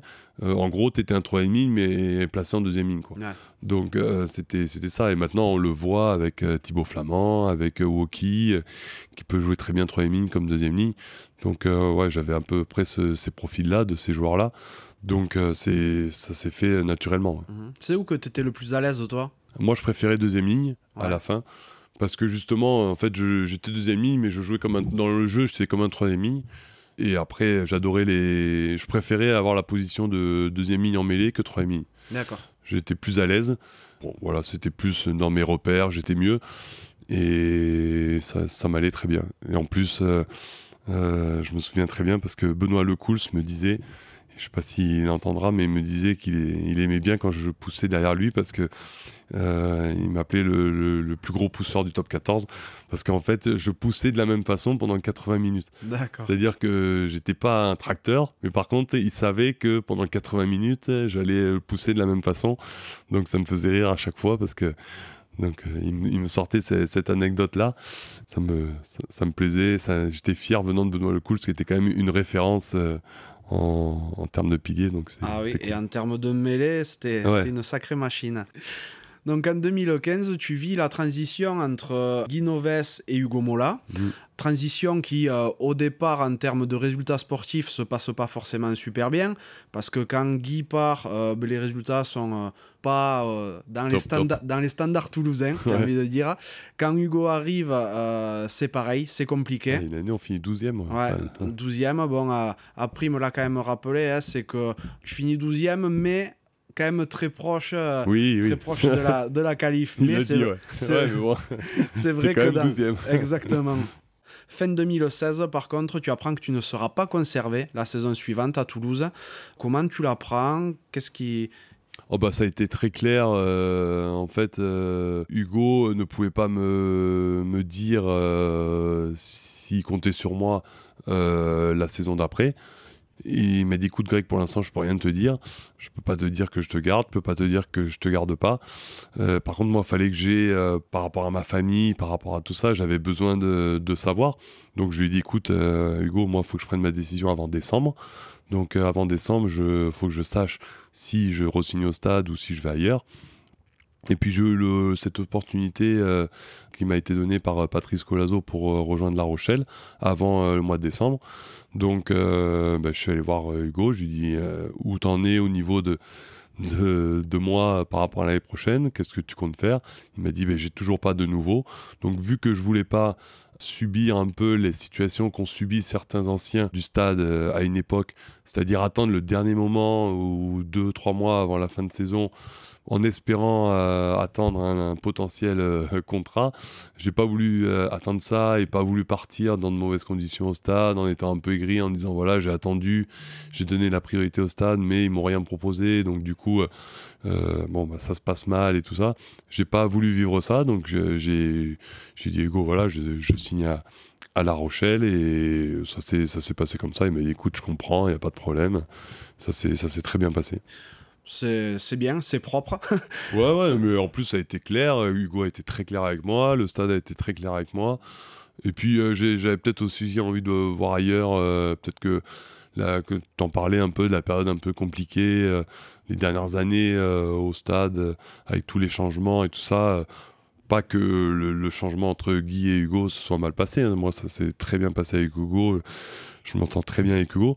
Mais c'est juste que c'était un peu voilà, compliqué en termes de d'ambiance, de résultats et tout ça. C'était pas la, ce qu'on avait pu vivre auparavant.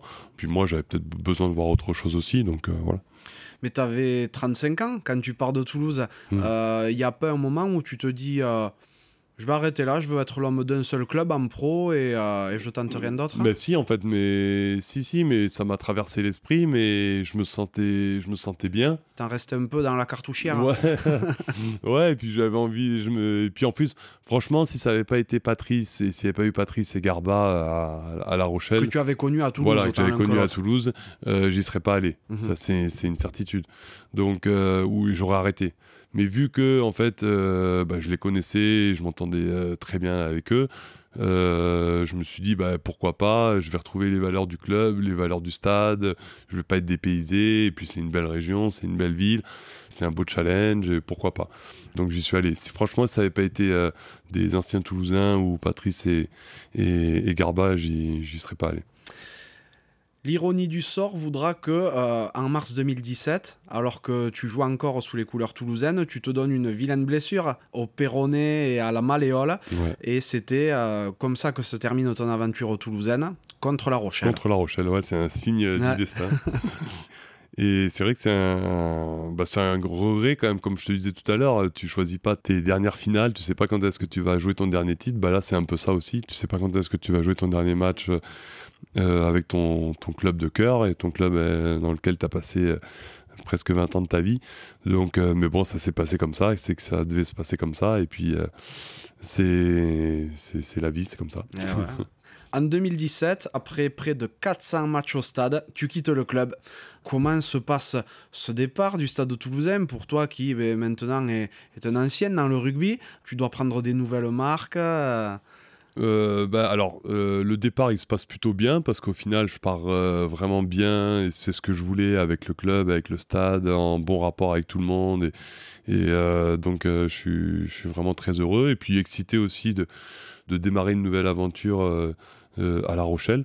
Donc, non, franchement, ça se passe bien. Bon, bien sûr, ému et puis de quitter euh, ce club, de quitter euh, la ville, euh, les repères et tout ça, mais excité aussi de, vivre autre chose.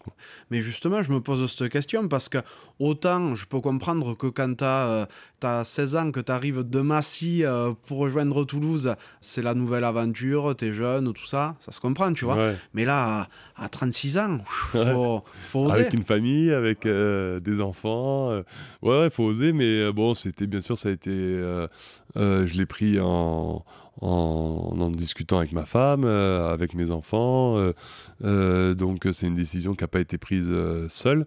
Puis franchement, j'étais vraiment excité d'être entraîné par Patrice et, Garba. Puis aussi le, club de La Rochelle qui ressemble fortement au Stade Toulousain. Ouais, c'est vrai. En termes de public, en termes de, fonctionnement, en termes de. Voilà. Donc, mais tu passes une saison à La Rochelle, hein, tu as du temps de jeu, tu fais une vingtaine de, de ouais, matchs. Je fais mon petit euh, parcours. Ouais, je vais pas marquer euh, l'histoire du club, mais je fais mon petit parcours. Ouais, c'est ça, tu fais ton petit parcours. À, à cet âge-là, je pense qu'il y a peu de joueurs qui arrivent à redémarrer, à se remettre en question comme tu l'as fait et à se faire leur place dans un nouveau club de la sorte alors que euh, tu as euh, stade toulousain qui est marqué en gros sur toi, tu vois, avec une philosophie de jeu, avec beaucoup de choses. Donc je trouve ça très fort d'avoir euh, réussi à cette, euh, cette performance. non, mais c'est sincère. Mais tu n'y passes qu'une saison. Ouais, bah parce que voilà, tu parlais d'intégrer un nouveau club, de s'adapter, de tout ce que représente le fait d'arriver dans, des, dans une nouvelle structure, dans une nouvelle, un nouveau club qui a une histoire énorme aussi, euh, et puis très étiqueté Stade Toulousain. Autant je te dis, j'étais très excité de partir du stade et de vivre autre chose. Autant en fait, quand je suis arrivé après à La Rochelle, j'ai eu beaucoup de mal par contre à oublier euh, tout ce que j'avais vécu au Stade Toulousain voilà, j'ai eu du mal à, couper le cordon avec le Stade Toulousain. Et ça a été assez difficile, ouais, l'adaptation. Alors j'étais très très bien accueilli, franchement, par le club, les instances du club, les joueurs. Il n'y a eu aucun souci, mais ça venait de moi en fait. J'étais, euh, pour moi, j'étais trop étiqueté Stade Toulousain, trop identifié Stade Toulousain au fond de moi. Et inconsciemment, je pense, ça ça m'a fait bizarre de, de, jouer avec un autre maillot que celui du Satouze. Ça faisait bizarre de te voir avec un autre maillot aussi, bah hein, je te rassure. Bah ouais, donc en fait, euh, mais moi je le sentais en fait, je le sentais que euh, j'étais quand je jouais, je me donnais à fond, mais il me manquait quelque chose quoi. Et j'étais en fait dans ma, on était super bien installé, on était à l'île de Ré, on avait une maison très belle maison. Enfin, mes, mes enfants étaient super, ma femme, elle, elle a jamais été aussi heureuse et tout ça. Mais moi, par contre, j'étais pas bien. Mhm. Au fond de moi, j'étais, je me sentais pas bien. Toulouse me manquait, les copains me manquaient, le rugby à Toulouse me manquait. Enfin, voilà, c'était assez, euh, assez particulier. Donc, euh, bah, du coup, euh, je devais faire deux ans. J'avais signé deux ans. J'avais un contrat, c'était un plus un pendant l'année, ça se passait plutôt bien. Donc j'ai dit, bah, allez, on va faire la, la, la deuxième année. Puis au final, à la fin de la, première année, euh, j'ai dit au président que je voulais être libéré de la deuxième année parce que je, voilà, j'avais plus le, on va dire le feu qu'on a en soi quand on, quand, on joue au rugby et puis la motivation. Et puis tout ce que je raconte euh, avant, le, je me sentais pas forcément bien dans ma peau là-bas, donc euh, j'ai préféré arrêter et rentrer à Toulouse t'as pas forcément pu choisir ta fin à Toulouse. Et donc peut-être que tu as voulu aussi te prouver que t'étais pas fini et que, euh, que c'était à toi de dire non, c'est moi qui arrête maintenant. quoi. Ouais, ouais, je... c'est un peu ça, ouais, t'as raison. Mm. C'est un peu ça parce que là au moins c'est moi qui ai décidé d'arrêter quoi. Alors que si j'avais fait encore euh, une deuxième année à La Rochelle, rien ne me dit que je me serais blessé ou que bon. Mais euh, là au moins bah, c'est moi qui ai décidé, qui ai dit voilà stop, c'est terminé. Mais euh, ouais ouais non mais c'est comme ça, c'est une aventure, je regrette pas parce que c'est une aventure qu'il fallait vivre. Mais voilà c'est c'est comme ça, c'est la vie. Tu peux t'adapter, pas t'adapter. Bon, moi, j'ai eu du mal à m'adapter, c'est. C'est comme ça. Ben oui, bah. du coup, fin de saison 2018, tu raccroches. Tu restes dans le rugby par la suite Juste après, non, pas du tout. Par contre, euh, au mois de septembre, j'ai Hugo qui m'appelle. En fait, je croise Hugo Mola à une soirée. Mhm. Et en fait, t'as Richie Gray qui se blesse pour 4-5 euh, mois sur une hernie et tout ça il me, voit arriver à la soirée, il me dit Putain, mais c'est, mais c'est bon, c'est toi. Mais je lui dis Mais c'est quoi, c'est toi? Il me dit Ben, c'est bon, je recherche un joker médical en deuxième ligne, tu vas enquiller. Ben, je lui dis Mais non, Ego, j'ai arrêté, euh, je, ne re-signe pas. Il me dit Si, si, pour 4 mois, euh, tu, tu, on signe un contrat pour 4 mois et tout ça. Je lui dis Bah écoute, on voit, j'ai un marathon, je préparais un, un marathon, le marathon de Toulouse. Et je, fais mon marathon et puis on voit après. Il me dit Ok, bah écoute, fais ton marathon. Et puis après ton marathon, tu me donnes ta réponse. Mhm. Avant le marathon, je voulais pas y aller. Je savais que j'allais dire non. Et, et, en fait, je fais mon marathon et pendant tout le marathon, je pense à ce qu'il me, à ce qui me dit, la proposition et tout ça. Et je me dis, mais en fait, ouais, tu cours bien, tu es en forme, t'as plus mal à ta cheville, tu es bien, pourquoi tu refuserais pour 4 mois, quoi? Donc, euh, je, je vais au match Toulouse-Leinster match de Coupe d'Europe, et je suis très proche du, terrain. Je me souviens, je suis à côté de Jean-Baptiste Elissalde et je vois les impacts et je me dis, mais c'est franchement, c'était un des, des, matchs les plus intenses en termes d'impact et tout ça que j'avais pas vu depuis longtemps. Et pendant le match, j'ai dit à Jean-Baptiste, putain, c'est énorme, je vais voir Hugo à la fin du match, il m'a proposé un contrat euh, de 4 mois, de car médical. Je lui ai dit, ok, quoi, banco. Et là, il me regarde, il me dit, euh, mais, mais tu te vois là au milieu du terrain, au milieu de tout le monde et tout? Et il me pose la question, et en me posant la question, je dis putain, mais c'est vrai, en fait, il a raison. Quoi. J'ai dit, mais j'ai rien à faire au milieu du terrain. Quoi. Et là, j'ai eu, j'ai eu euh, euh, bouleversement dans ma tête. Je venais au stade pour annoncer à Hugo que j'acceptais son contrat de 4 mois. Finalement, je vais le voir à la fin du match et je dis non, non, euh, je peux pas et tout. je, je refuse ta propos, merci beaucoup et tout, mais je j'y suis plus, je peux pas.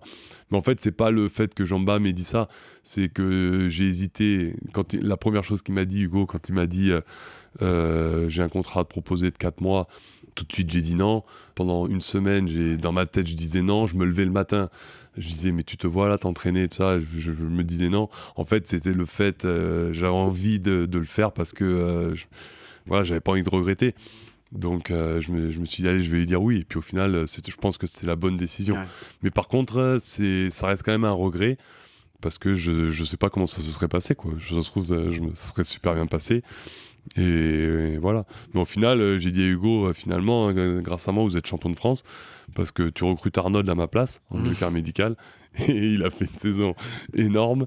Donc du coup, tu peux me, tu peux me, tu peux me remercier. Il y a un bout du tu bouclier où il y a écrit Lambolé ouais, Non, mais c'est une histoire vraiment. Ça fait partie de, pour moi, des, c'est l'histoire d'une vie de sportif et et voilà, ça me représente un peu parce que euh, je savais pas, oui, non, je savais pas quoi faire et, et c'était euh, ouais, c'était très, très une, décision très très compliquée à prendre. Mais en tout cas, souvent la première euh, intuition c'est la meilleure. Exactement, mon père m'avait dit pareil, ma femme m'avait dit pareil, mais bon, quand même, quand tu sors ton dernier match juste à Toulousain blessé sur une civière et qu'on te donne l'opportunité de rejouer sous les couleurs du stade, bon, tu franchement, quand tu vas voir Hugo et que tu dis euh, je refuse et tout ta proposition, euh, tu as quand même, euh, tu sais au fond de toi qu'un jour ou l'autre, au moment où je lui ai dit ça, je savais qu'un jour ou l'autre j'allais le regretter, je, savais. Et là, bon, je, forcément, je le regrette un peu. Mais bon, ça se trouve, il me sera arrivé plein de choses, je sais pas. Et puis, comme je lui ai dit aussi, tu me recrutes novembre, décembre, janvier, février, c'est la pire période pour moi. Terrain boueux et tout. Je suis pas sûr. Préféré aussi. Ouais, ouais, mais bon, je lui ai dit, je suis pas sûr qu'au niveau du rendement, mais bon, c'était marrant, c'est la petite histoire, c'était ah, marrant. C'est une super anecdote. Et euh, t'avais préparé ta reconversion? Euh, préparé, euh, non, bah, à part euh, TBS et Toulouse Business School avec le master, oui, ça m'avait bien aidé, ouais, ça m'avait bien formé. Puis après, je me suis vite, je me suis vite lancé sur ma, ma boîte de, de diagnostic immobilier, parce que voilà, j'ai toujours été attiré par l'immobilier, le bâtiment, et puis c'était une opportunité aussi. Puis on a la chance aujourd'hui à Toulouse d'avoir un, réseau, quand tu as joué au toulousain, de partenaires qui sont euh, bah, notamment dans l'immobilier et le bâtiment. Tu as accès à des personnes que tu pourrais pas avoir accès euh, normalement, donc euh, c'est top. Quoi. Mmh. Toi, en tant que diagnostiqueur immobilier, tu travailles avec des grosses entreprises ou avec des particuliers aussi Ça dépend, il y a de tout. On va du particulier aux agences immobilières, aux promoteurs immobiliers, aux notaires aux mairies. Euh, voilà, on a, on a de tout. Toute personne qui est susceptible de, de vendre son logement euh, ou euh, son local commercial ou de louer son logement ou son local commercial, il y a des diagnostics obligatoires à réaliser, DPE, amiante, électricité, gaz, plomb, termites. Et donc, nous, on fait ça. Euh, tu dis on, vous, êtes beaucoup dans la boîte hein? On est, euh, j'ai trois techniciens et une assistante. Ah ouais, c'est un joli, euh, un joli petit truc. Ouais, ouais, ouais ça, on, développe doucement, mais, mais sûrement, donc ça se passe bien. Et puis le, le marché de l'immobilier à Toulouse est en pleine expansion, enfin ça, ça explose, enfin ça, ça l'a toujours été, mais je veux dire ça, ça, ça bouge beaucoup, donc donc il y a, y, y, a, du boulot, il y a de quoi faire. T'es intéressé par ailleurs par l'immobilier ou pas du tout? Euh, Oui, oui, bah, ça, ça m'est arrivé de faire des, petites, euh, des petits euh, OP comme ça à titre, perso, personnel, quoi, perso, ouais, mais, mais oui, oui j'aime bien. Mmh. J'ai l'impression que l'immobilier, c'est quelque chose qui est ancré chez les rugbymen parce que peut-être qu'ils gagnent aussi ben, moins d'argent que dans le foot, hein, évidemment. Et donc, il faut mieux réfléchir plutôt jeune d'ailleurs, à l'après. Donc il y en a beaucoup qui investissent dans la pierre pour derrière ah faire du locatif et autres. Ah ouais, complètement, c'est important parce que comme tu dis, on est bien orienté euh, dès le départ. On nous dit euh, faites gaffe, euh, bon, c'est vous gagnez bien votre vie pendant que vous êtes joueur, mais bon, ça suffira pas. Mhm. Quoique maintenant, les salaires ont quand même pris une belle augmentation et c'est tant mieux. Mais nous, à l'époque, euh, voilà, il faut quand même qu'on bosse derrière, qu'on mette de l'argent de côté. Donc, il euh, n'y a, y a, rien de mieux aujourd'hui euh, que l'immobilier pour pouvoir mettre un peu d'argent de côté. Donc, ouais, c'est une belle. Puis ça, ça, permet de te former aussi, quoi, parce que quand tu fais un prêt immobilier, quand tu fais un. T'achètes une maison, un appartement, bah, ça, ça t'apprend plein de choses. En ah oui, complètement. Donc c'est la vie et c'est très bien. Ça nous permettait aussi de, de, faire autre chose que le rugby à côté, de gérer d'autres choses, de faire des rendez-vous, tout ça. Donc c'était bien, ça nous aérait l'esprit et en même temps c'était bien pour l'avenir. Donc euh, on préparait l'avenir, c'était bien. Tu voudrais euh, en faire un gros groupe de ta boîte de diagnostic? Un gros groupe, euh, non, pas forcément. Ben, me développer déjà du mieux possible à Toulouse. Il y a déjà vraiment de quoi faire. Il y a du boulot peut-être euh, racheter un autre cabinet ou deux, euh, pourquoi pas, ouais. Ça, c'est, ça peut être une opportunité si j'en ai, mais euh, enfin une, solution si, si j'ai ces, opportunités. Mais sinon, après, on, verra. si je me trompe pas, tu es aussi associé chez Team One Group? Oui, alors on n'est plus opérationnel avec Vincent. Donc, on va réexpliquer ce que c'est un petit peu Team One Group avant de, en, préambule, si tu veux. Ouais, bah, Team One, en fait, c'est une euh, société d'événementiel spécialisée dans le marketing sportif et aussi une société de conseil. Euh, en fait, on était euh, associé, enfin, on est associé avec Vincent, Claire et Philippe Spanghero. Et en fait, bon, il y a eu la période Covid et tout ça. Donc, Vincent et moi, on n'est plus du tout opérationnel dans cette, dans cette société. Donc, Vincent s'est redirigé vers un, autre business et moi aussi, le, diagnostic immobilier. Vincent Clair, si je me trompe pas, c'est à base de burger, non? C'est ça, ouais. Burger, frites, ketchup, coca. Je vois tout à fait, ouais. La bonne avec, alimentation. Avec M jaune dessus. Exactement. D'accord, donc ouais, tu n'étais plus du tout dans ça maintenant, dans l'événementiel. Non, non, non, je suis plus. Euh, maintenant, il y a vraiment que Philippe qui travaille. Euh, euh, voilà, on a juste un, encore un lieu, un lieu d'événementiel sur Toulouse qui s'appelle l'appart, où là, on est encore, on est encore associés ensemble. C'est un lieu qui peut être privatisé pour les entreprises, pour les particuliers, tout ça, pour organiser des, réunions, des séminaires. de manière un peu informelle avec des cocktails euh, dînatoire ou déjeunatoire et tout ça. Donc euh, ça, c'est à Toulouse et on est toujours dedans. Mais sinon, on n'est pas, on pas opérationnel. Ça te plaît la vraie vie, entre guillemets, après ah le rugby? Oui, ouais, beaucoup. Ouais. Beaucoup. Franchement, le, le, rugby me manque vraiment pas, mhm. mais vraiment pas. Euh, j'adore par contre aller les voir jouer et, aller au stade et tout ça. Donc ça, je suis content de l'avoir vécu comme ça parce qu'il y en a, ils le vivent moins bien peut-être un peu plus aigri, un peu plus. Euh, ça leur manque vraiment.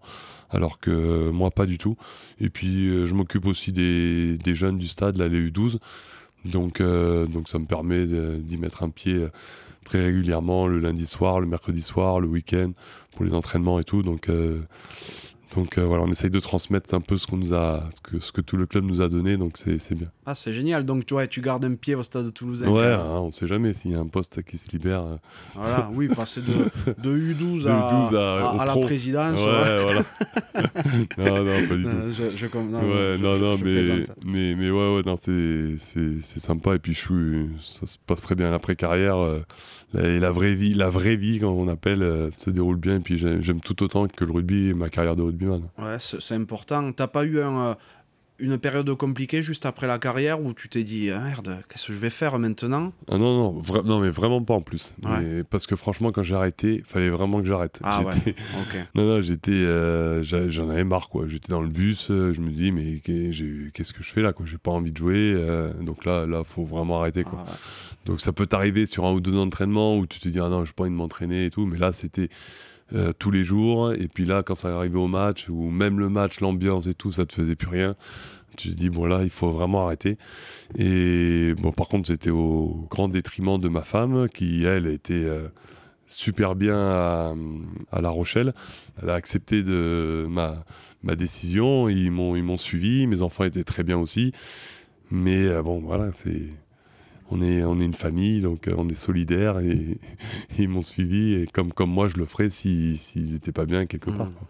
Heureusement, encore une fois de plus, que tu n'as pas accepté ce contrat de 4 mois. Hein. Si tu te disais ça en rentrant sur le terrain à La Rochelle. Ouais, non, mais c'est pour ça. Que, mais après, bon, comme je te dis, quand le Stade toulousain te rappelle, il y avait plein de trucs. Je me suis dit. Euh, peut-être que cette étincelle que j'avais plus, je me suis dit le fait de revenir au Stade Toulousain dans ton club, euh, t'es sorti sur blessure et tout ça, ça va peut-être me, me, redonner cette étincelle pour 4 mois.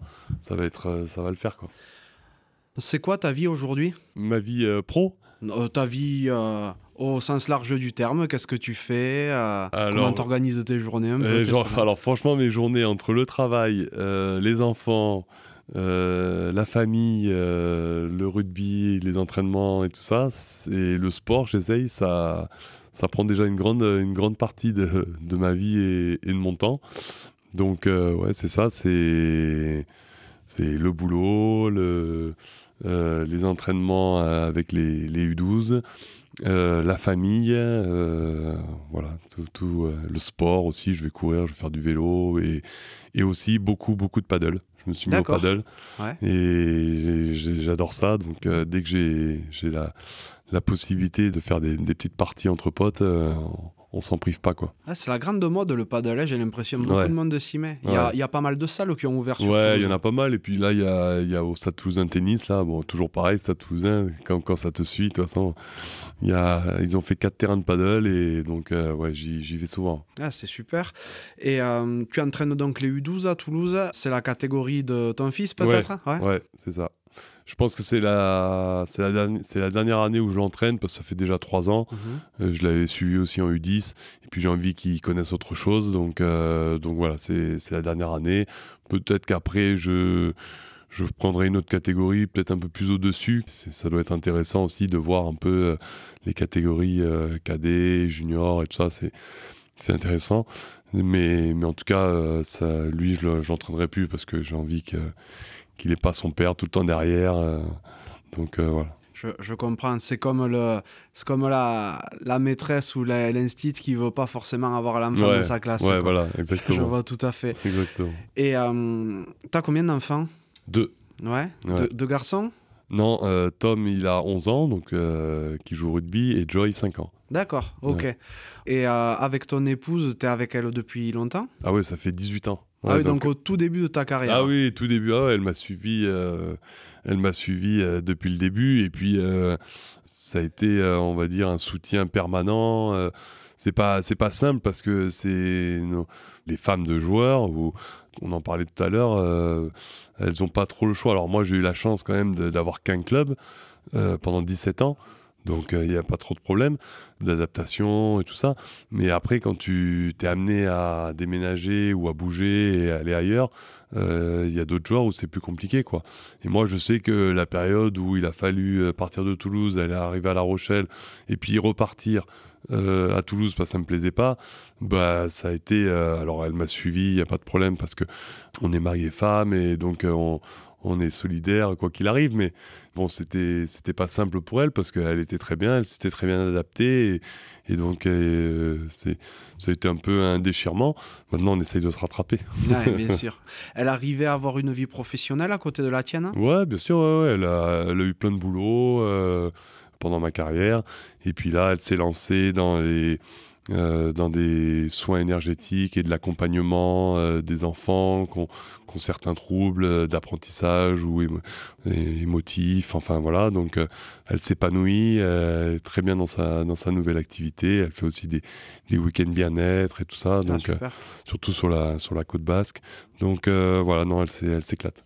C'est important. Et puis, comme tu dis, c'est peut-être bien dans ce sens-là que tu aies pu rester aussi longtemps à Toulouse parce qu'elle a pu avoir un cadre elle aussi plutôt que changer tous les Ah oui, 2-3 oui. ans de. Non, complètement, non, complètement. Je dis, euh, mais c'est c'est sûr que après, quand je dis c'est difficile la, vie de femme de joueur, c'est pas que les déménagements. Il y a aussi les week-ends ou quand tu as des enfants, ben, tu pars tout le week-end. euh, les, stages, tu pars toute la semaine. Et puis tout est rythmé sur le match et sur les entraînements. Tu te rends compte après ça, mais c'est vrai que nous, on est dans notre bulle.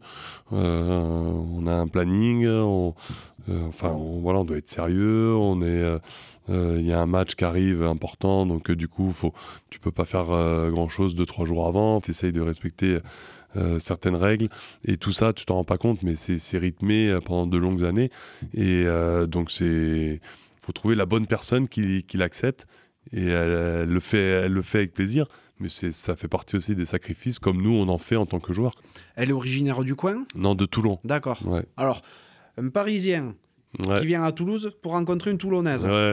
bah ouais, mais en plus j'ai failli aller jouer là-bas parce que j'étais en fin de contrat au Stade Toulousain. J'étais allé voir euh, Guy et je lui ai dit voilà qu'est-ce que tu comptes euh, faire de moi? Euh, Tu comptes me re-signer ou pas? Bon ma priorité bien sûr c'est toujours de rester au de rester au stade. Et il me dit écoute Greg c'est compliqué parce que bon t'as les croisés, euh, t'es en t'es en pleine rééducation donc euh, je sais pas trop comment tu vas revenir. Donc attends euh, avant de revenir et puis après on voit après euh, ce que ça donne quoi. Et je lui dis bon ok écoute mais bon il y a pas de souci mais je peux pas attendre j'ai une proposition de Toulon je peux pas prendre le risque que tu me dises quand je reviens finalement tu me proposes rien donc dans trois mois si j'ai rien de de ta part j'irai là-bas quoi. Bon il me dit ok pas de souci et en fait euh, un mois se passe deux mois se passent trois mois se passent pas de nouvelles du, stade donc euh, je donne mon accord à, Toulon, je signe un pré-contrat à Toulon et il apprend dans, dans la presse dans Midi Olympique, la veille du match à Brive, la veille d'un match à Brive. Et donc là, il le voit dans, dans Middle et tout. Et bon, le, bonjour était un peu froid quand on a pris rendez-vous pour aller, euh, pour aller à Brive. Et euh, bon, j'avais compris qu'il avait, qu'il avait lu la presse. Et dans le bus, il m'appelle, il me dit Écoute, Greg, faut que je te vois, euh, faut que je te vois ce soir au bar de l'hôtel. Bon, je lui dis Ok, pas de souci. Et il me dit c'est quoi cette histoire et tout, tu signes à Toulon et tout. Je dis mais ouais, je t'ai prévenu, je t'ai pas pris en traite, je t'ai dit que si tu me proposais rien, euh, je signerais à Toulon. Ils m'ont fait une proposition, je peux pas les faire attendre plus longtemps. Donc euh, voilà, j'ai signé, je suis désolé. Et il me dit, tu peux pas me faire ça, c'est impossible. Tu fais le match là, et demain en rentrant, ou lundi matin en rentrant, tu montes au bureau du président et ton contrat sera, sera prêt. Ben, je lui dis, bon, bah, euh, non, je pense pas, non. Je lui dis, j'ai signé, bon, ça se passe comme ça. Déjà, je dors mal, je fais le match à Brive. Je, je sais pas si on le gagne, si on le perd, enfin, je m'en souviens plus. C'était en quelle année, ça? C'était, euh, bah, quand je resigne, c'était en 2000, 2013. Ouais. Ok. Et, du coup, euh, ben, voilà, on fait le, retour de, le retour de Brive. Et le lundi matin, il m'appelle, il me dit eh, Écoute, Greg, il faut que tu montes au bureau. Ton, ton contrat est sur le bureau du, du président. Et je lui dis, mais Guy, c'est pas possible, j'ai signé à Toulon, qu'est-ce que je fais? Il me dit, écoute, t'as pas le choix, avec tout ce qu'on a fait ensemble et tout ça, tu peux pas faire ça. Et puis bon, il m'a fait craquer, il m'a retourné le cerveau. Puis au final, j'étais très content. Mais bon, vu que j'avais donné mon accord, euh, à l'époque c'était Bernard Laporte. Donc du coup, bah, j'ai signé au stade, j'ai re-signé au stade, très content.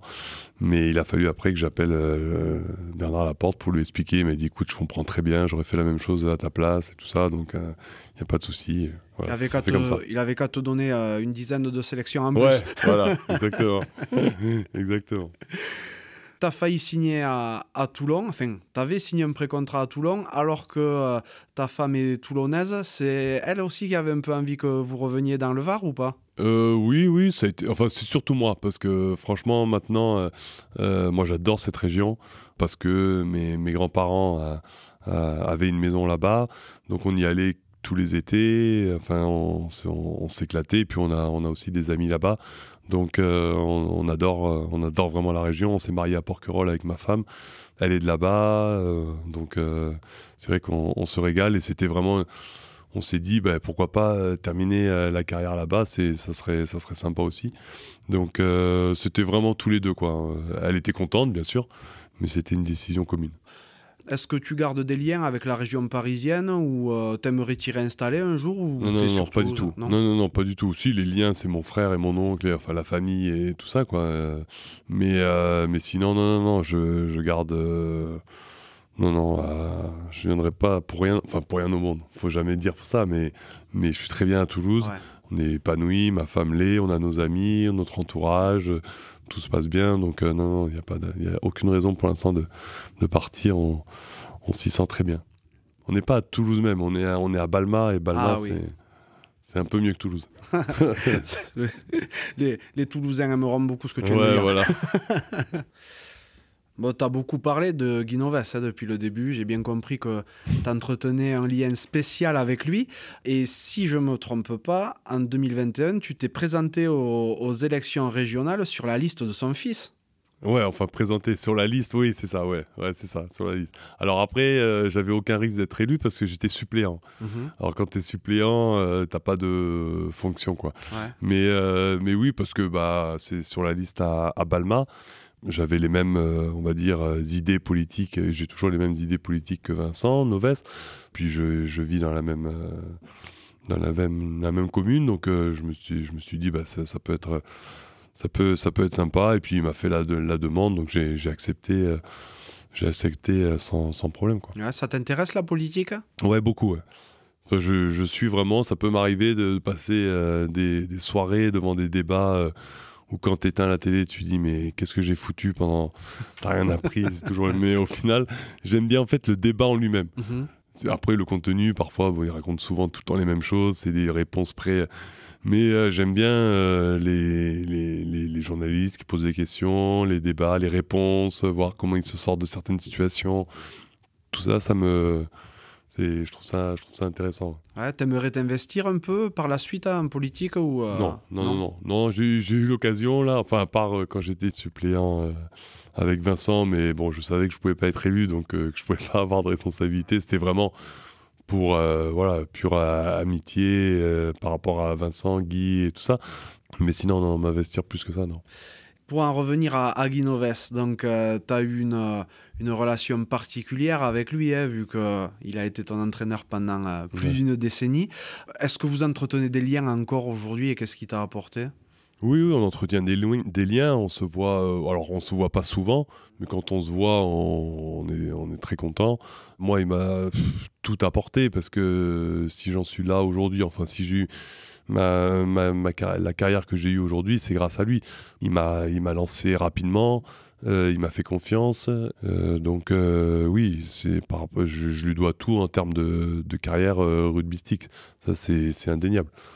Je peux, je peux, je peux pas dire autre chose. Et puis après, il m'a appris, il m'a fait grandir à tous les niveaux, en termes d'état d'esprit, en termes de discipline, en termes de, de, de, plein de choses. Quoi. Quand j'arrive à, à 19 ans au, stade. Euh, bah voilà, c'est des personnes comme ça qui te transmettent des, des valeurs. T'es pas encore, euh, on va dire, fini à cet âge-là. Tu as encore plein de choses à apprendre. Et voilà, c'est des personnes qui ont fait partie de, de, mon apprentissage aussi, et de, de, ma vie, c'est sûr. Dans ta vie, est-ce qu'il y a quelqu'un qui t'a spécialement inspiré? Je parle pas uniquement de la vie, de la vie rugbystique. Hein bah, forcément, euh, je me suis inspiré de mon père parce que, euh, bah, c'est lui qui m'a inculqué euh, les, valeurs, la rigueur, la discipline, tout ça. Quoi. C'est mon éducation. Quoi. Donc ça, c'est déjà c'est une inspiration. Et puis après, ben, on en revient à, à, Guy aussi et de ces personnes-là qui t'ont aidé à grandir. Donc toi, tu as, ta famille qui sont là pour te donner les bases et le socle. Puis après, tu as les autres que tu as autour de toi, satellites un peu, que tu croises dans ta vie et qui te permettent de, on va dire, de te façonner. quoi. Et moi, moi, Guy, il en fait partie énormément. Après, tu as, eu d'autres euh, entraîneurs. J'ai eu euh, Yannick Bru aussi qui m'a beaucoup marqué euh, dans son management, dans son, en termes d'entraînement et tout. Tu as joué avec lui en plus Oui, en plus, je joue avec lui. Puis après, il y a plein de coéquipiers aussi qui m'ont fait grandir. Moi, quand je suis arrivé euh, euh, en tant que Parisien euh, à Toulouse et au Stade Toulousain, je suis plus du tout le même que celui qui est, que le que le Greg en fin de carrière. Quoi. J'ai évolué au milieu de plein de joueurs qui viennent de différents horizons et on était voilà, il y en a plein qui m'ont qui m'ont fait évoluer dans le bon sens. Je pense parce que je suis arrivé, j'étais pas forcément on va dire, enfin, en tout cas, j'avais pas les. on a les valeurs que je pouvais avoir euh, en, fin de carrière. Ah, je sais qu'ils m'ont. Ouais, mais ils m'ont ils m'ont bien fait évoluer. Il y en a, il, y en a, je pense qui en termes de je sais pas d'état d'esprit et tout ça euh, ils l'ont gardé du début à la fin moi je sais que ça m'a j'avais pas le même état d'esprit au début de ma carrière qu'à la fin ça c'est tout ce qui t'entoure et je pense que quand tu es bien entouré euh, bah, tu peux que bien évoluer. Quoi. Et nous, on, était, on avait vraiment que des, des joueurs exceptionnels, d'un super état d'esprit, des amis aussi qui, qui m'ont aidé à, à, grandir. Et ça, ça c'est ce qu'il y a de, de, de, plus beau, je trouve. En parlant de grandir, est-ce qu'il y a une claque ou, euh, ou un gros échec qui t'a vraiment fait grandir? Euh, Non, pas tant que ça, non. Il y a eu les blessures. Les blessures, on te. Bon, c'est... on dit tout le temps ça, mais ça te fait vraiment grandir. Quand j'ai eu les croisés, ça te fait, euh, ça te fait progresser, ça te fait relativiser plein de choses. Euh, non, non, euh, ouais, pas tant que ça, non. J'ai pas une. Non. et ta plus grande réussite hein? Je parle pas que rugbystiquement, encore une fois. Hein Alors, j'ai pas envie de dire ma plus grande réussite parce que pour l'instant c'est pas encore euh, c'est encore récent mais c'est en fait d'avoir euh, réussi à faire cette passerelle entre le, monde professionnel le rugby et le monde professionnel avec ma nouvelle activité dans le diagnostic immobilier et d'avoir développé mon, cabinet au bout de deux ans un peu plus de deux ans Euh, voilà, un cabinet qui, qui, se porte plutôt bien, où on travaille bien, il y a une bonne équipe. Je trouve que ça, déjà, c'est quand même une certaine réussite parce que euh, bah, c'est pas simple. Il faut, euh, faut pouvoir le, le, le, réaliser. Et donc, du coup, ça, pour moi, c'est déjà une fierté parce que bah, ça c'était pas couru d'avance. Et quand tu arrêtes au rugby, tu sais jamais trop euh, ce qui va devenir après, ce que tu vas faire après. Bon, t'as beau préparer tout ce que tu veux, tu sais pas quoi, comment ça va se passer en fait. Ça va te plaire, pas te plaire. Et là, en fait, moi, ça se passe bien et ça me plaît. Donc, euh, de gérer une équipe, d'être dans l'immobilier, euh, de travailler avec des, des entreprises compagnon sur rue à Toulouse, qui, avec des partenaires du, du, stade et tout ça. Donc, non, tout ça, ça c'est une belle fierté. Ouais. Oui, parce que c'est vrai que pour toi, c'était un vrai saut dans l'inconnu, hein, parce que ben, tu avais vécu toute ta vie euh, pour le rugby et euh, encore plus particulièrement pour le rugby au stade toulousain. Donc, ouais, mais euh, après, c'est tous les joueurs que tu que ah interviews, je pense que c'est le cas. Quoi. On a tous cet inconnu-là. quoi même celui qui a fait des études qui dit voilà je vais être kiné ou je vais être j'en sais rien podologue ou, ou je vais ouvrir un bar ou un resto euh, bon, bah, tant que tu l'as pas fait, euh, tu sais pas ce qui va advenir, quoi, ou si ça va bien se passer, pas bien se passer et tout. Donc là, bon, bah, moi, ça s'est fait, j'ai eu une opportunité, et, voilà, c'est un cabinet qui est parti de, de, pas grand chose, et puis, euh, puis au final, il se développe doucement, et on, essaye de, de, faire ça du, du mieux possible, mais c'est tout cas, c'est excitant, tout aussi excitant qu'une carrière de, de, sportif. Et ça, c'est ça qui est, bien. quoi. C'est super que tu arrives à, t'éclater dans, dans, autre chose. Quel est le meilleur conseil qu'on ait pu te donner?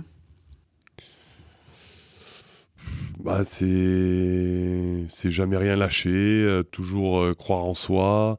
Pareil, c'est des, des, phrases et des mots euh, qu'on entend souvent, mais dans la, la vie d'un sportif et même maintenant de, Maintenant, d'un entrepreneur et dans la vie professionnelle, c'est la même chose, quoi. Ne jamais rien lâcher, aller au bout de, de ce qu'on a envie de faire, puis poursuivre euh, toutes ses ambitions et pas se laisser euh, abattre au, au, premier obstacle, quoi. Si tu pouvais reparler au petit Grégory, qu'est-ce que tu lui dirais?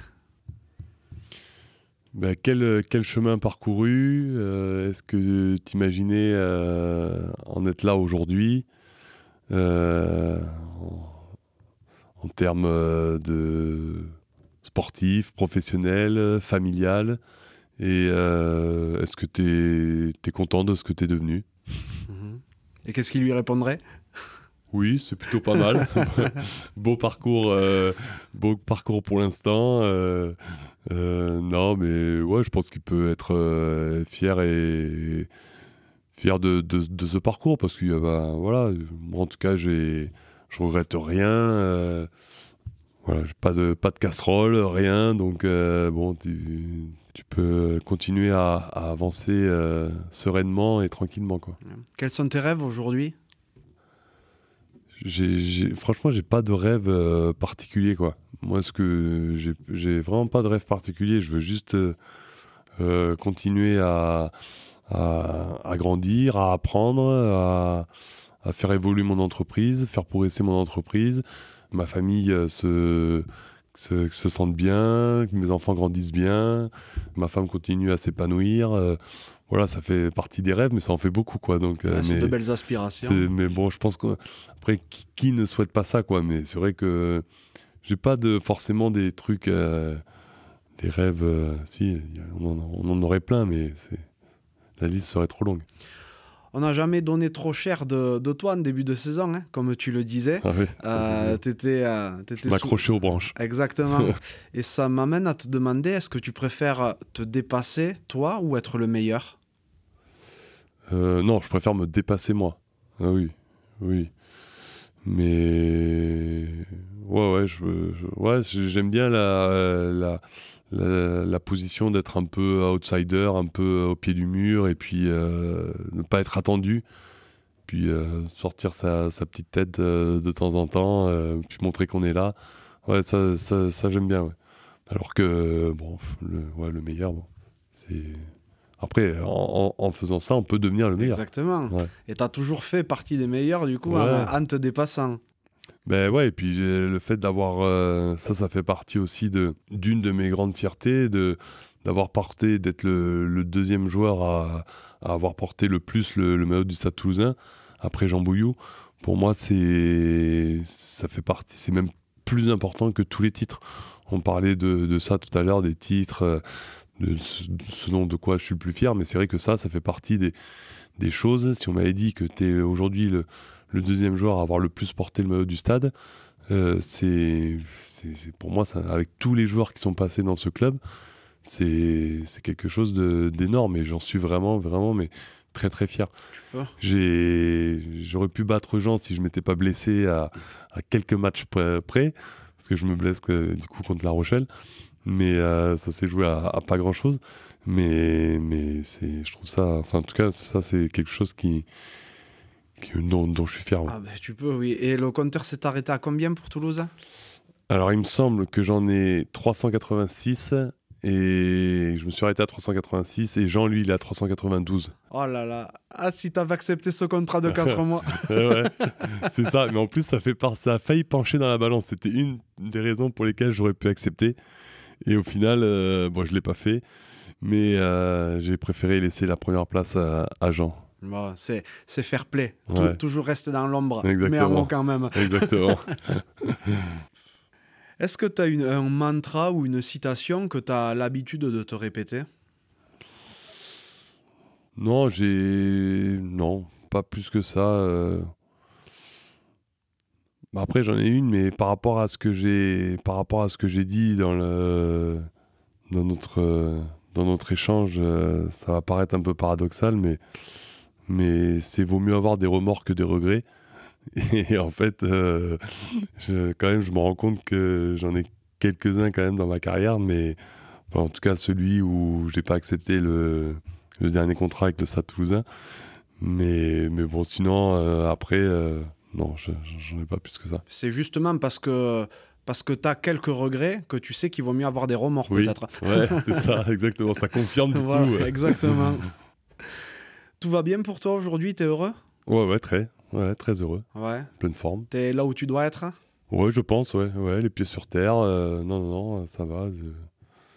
Je, me vois, je me vois nulle part ailleurs. Nickel. Qu'est-ce que t'aimerais que les gens dont t'as croisé la route retiennent de toi? Que c'est un, c'est un bon mec, sur fiable, fiable surtout, sur qui on peut compter. Peut-être un peu, euh, il faut euh, au début, il faut peut-être creuser euh, la coquille et puis euh, aller voir un peu plus loin parce que c'est vrai que au premier abord, je peux paraître un peu euh, pas insociable, mais voilà, difficile d'accès. Mais, mais après, quand, quand on se met à l'aise et que quand je, quand je me sens à l'aise et tout ça, ça, ça déroule et ça, ça se passe bien. Quoi. Donc surtout fiable. Moi, je trouve qu'aujourd'hui, la fiabilité, c'est tellement c'est tellement important de nos jours que déjà si on me dit que, que je le suis, euh, c'est c'est déjà c'est déjà très bien. c'est un très bon point, c'est clair. Et euh, tu parles de percer la coquille, euh, tout ça, avant d'arriver à, à, échanger correctement avec toi. Et c'est vrai que quand tu étais joueur, tu paraissais peut-être aussi, euh, je sais pas, peut-être timide de prime abord, j'en sais trop rien, et, assez brute sur le terrain aussi, quand même. Alors que euh, quand on parle avec toi, on voit que tu as un discours qui est tout à fait réfléchi. Enfin, c'est, t'es pas la même personne dans la vie que sur le terrain. Ah non, mais c'est sûr, c'est sûr. Je pense que. On va dire que j'étais pas le plus aimé quand je jouais, ça c'est sûr. Je, je le sais parce que on en discutait, on en rigolait avec des joueurs qui venaient d'autres clubs en fait qui disait euh, mais attends mais en fait euh, t'es sympa euh, en fait tu vois je m'entends bien avec toi et tout mais mais c'est ça qui fait aussi la beauté du, du sport et c'est ça qui te fait te dire bah ouais en fait les gens il faut les connaître mais ça je pense que c'est partout pareil c'est mais nous on a l'habitude de nous voir à la télé de nous voir sur les terrains donc on a un comportement sur le terrain qu'on n'a pas forcément dans la vie et moi je sais que je suis pas du tout le même sur le terrain que dans la vie donc euh, ça me surprend pas ouais, de, que tu aies cette image-là parce que je, je, la ressens aussi. Et, puis ça me va bien parce qu'après, du coup, ça me permet que, les personnes soient surprises. Je préfère que ce soit dans ce sens-là plutôt qu'être un bon mec sur le terrain, c'est le mec sympa et puis finalement dans la vie, euh, c'est un sale type. Moi, c'est en tout cas les retours que j'ai, c'est plus l'inverse. Donc c'est ce que je viens de dire, c'est-à-dire pas forcément une image de mec sympa sur le terrain et puis, et puis sympa dans la vie, parce que de toute façon, sur le terrain, on n'est pas forcément là pour être sympa. Donc euh, voilà, moi, ça m'allait, ça m'allait bien. Mais pareil, moi, j'ai vu des joueurs, par exemple, je, pense à Emmanuel Arinordoki quand il arrivé au stade, euh, on pouvait pas le voir. Euh, on s'est dit mais qu'est-ce qu'il vient foutre là et tout ça. Puis au final, euh, c'est j'ai appris à le découvrir. C'est un super mec et voilà, c'est ce qui fait aussi la beauté de, de, notre sport et du sport en général quoi. Et ça, j'ai plein d'exemples euh, comme ça où, où, quand les joueurs sont arrivés, quand Jean-Bailly Salle est arrivé euh, au Stade Toulousain, euh, tout le monde voulait se le faire. Et puis il a appris à s'intégrer et puis, à, et puis ça s'est super bien passé au final. Quoi. Donc euh, voilà, il y en a plein, il y en a plein d'exemples comme ça. C'est super intéressant aussi de pouvoir discuter avec les personnes pour voir que ben, bah c'est pas la même. Il y a le côté pile à la télé, il y a le côté face quand on peut mieux discuter avec la personne. Et c'est bien agréable. Ouais, c'est vrai. Bon, tu es dans le podcast La Cravate. Et il y a évidemment une question à laquelle tu ne couperas pas. Et en plus, euh, on l'a dit, hein, tu es un, joueur assez rugueux, bien que je ne sois pas sûr que tu en aies euh, déjà mis sur le terrain. Mais à quoi voudrais-tu mettre une cravate? Alors moi, je voudrais mettre une cravate au doublon mhm. parce que, euh, alors autant j'en ai énormément profité quand j'étais joueur, parce que ça m'a permis d'avoir du temps de jeu, de jouer, et puis comme je te disais tout à l'heure, ça fait partie de mes grands souvenirs parce que on ne nous sentait pas euh, dans de bonnes euh, conditions pour gagner des matchs et puis finalement on réalisait parfois des exploits. Que euh, maintenant, bah, cette période, je la trouve ingérable en fait pour les clubs. c'est c'est pas équitable par rapport à d'autres à d'autres équipes. Alors pas forcément, c'est pas surtout le, Stade Toulousain ou les grandes écuries qui, qui subissent cette période, mais c'est surtout les les clubs qui rencontrent les grosses écuries pendant cette période. C'est-à-dire que euh, aujourd'hui, tu, euh, je sais pas moi, Brive euh, reçoit le Stade Toulousain avec tous ses internationaux et en prend 30 ou 40 à la maison.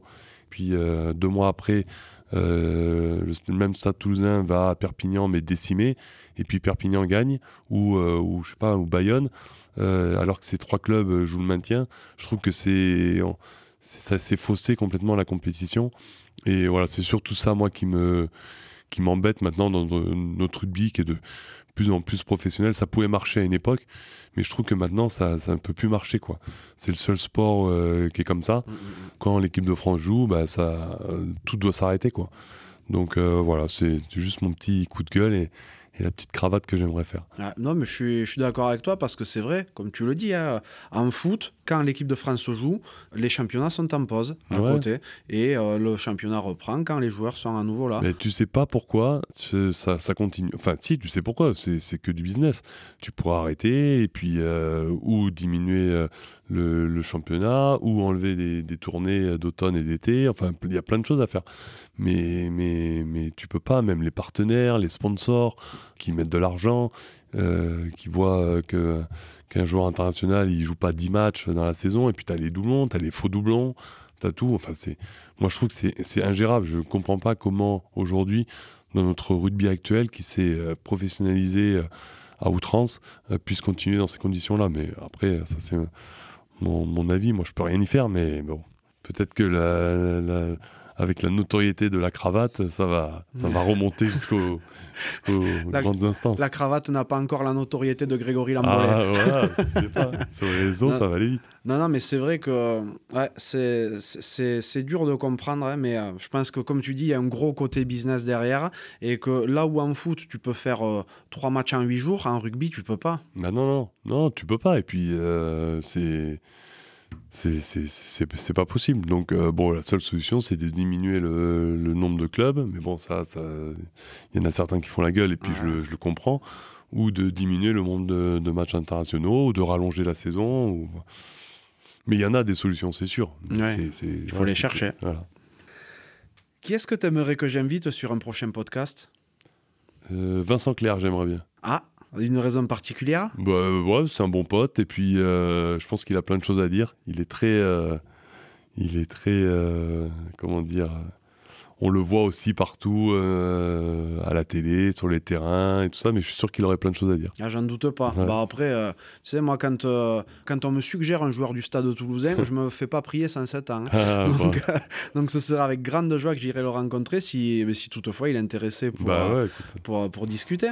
Je pense qu'il n'y aura, pas de- pas problème. hein. Mais j'espère. Euh, c'est vrai que on le voit pas mal en tant que consultant, mais on n'en entend pas forcément parler dans son activité pro à côté. Donc on le disait, il a des, il a un ou plusieurs McDo franchisés, je sais plus. Il en a un. un. Il en a Ouais. un, ouais. Euh, donc, euh, donc voilà, il réussit dans les affaires aussi, il cartonne bien.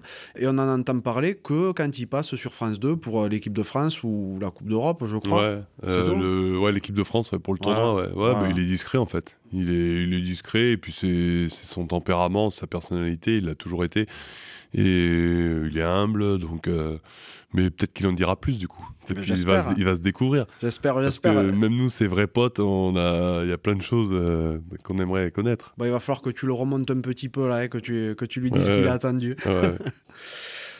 Grégory, merci beaucoup pour cet échange. Merci à toi. C'était trop cool. Euh, je, suis, je suis tout le temps euh, ravi de, de venir à la rencontre de personnes qui ont animé ma, ma passion pour le rugby. Et toi, en tant qu'évidemment joueur du stade des, des années 2000, qui a grandement participé. Donc Mm. je suis trop content d'avoir euh, pu apprendre à te découvrir un petit peu mieux. Parce que, on l'a dit aussi, tu avais cette image euh, un peu de joueur con sur le terrain. Et, Ouais. euh, et je me rends compte que ben, c'est pas du tout le cas quand on échange avec toi. Tu es quelqu'un même de limite discret. Donc euh, c'est vraiment super. J'espère que ben, tout ce que tu entreprends actuellement va cartonner, Merci. que tu vas te régaler, que ben, tu vas continuer à évoluer aussi dans ton poste d'éducateur au, au rugby. Que, que tes petits vont bien y- que ton petit va bien évoluer dedans Ouais. et pourquoi pas ta petite si elle veut se lancer au stade pas, toulousain Ouais. féminin aussi hein. En tout cas je te souhaite de t'éclater et de continuer à être heureux Ouais, bah merci beaucoup. Merci à toi. Merci pour l'invitation. À très bientôt, Grégory. bientôt. Ciao. Merci d'être encore là et d'avoir écouté cet épisode jusqu'au bout. J'espère sincèrement qu'il vous a plu. Si tel est le cas, ce serait super sympa de le noter 5 sur 5 sur Apple Podcast et de le partager autour de vous. Ça m'aiderait à encore plus le faire reconnaître et à convaincre de nouvelles personnes à jouer le jeu de la cravate. Si vous laissez un commentaire, sachez que je les lis tous. Aussi, si vous pensez que la cravate mérite d'être soutenue, vous pouvez faire un don en suivant le lien qui est dans la description de l'épisode. Pour me contacter, vous pourrez me trouver sur LinkedIn ou Instagram en recherchant Johan Zuckmeyer. Vous pourrez aussi facilement trouver le podcast sur Facebook et Instagram. A bientôt pour un nouvel épisode de la cravate.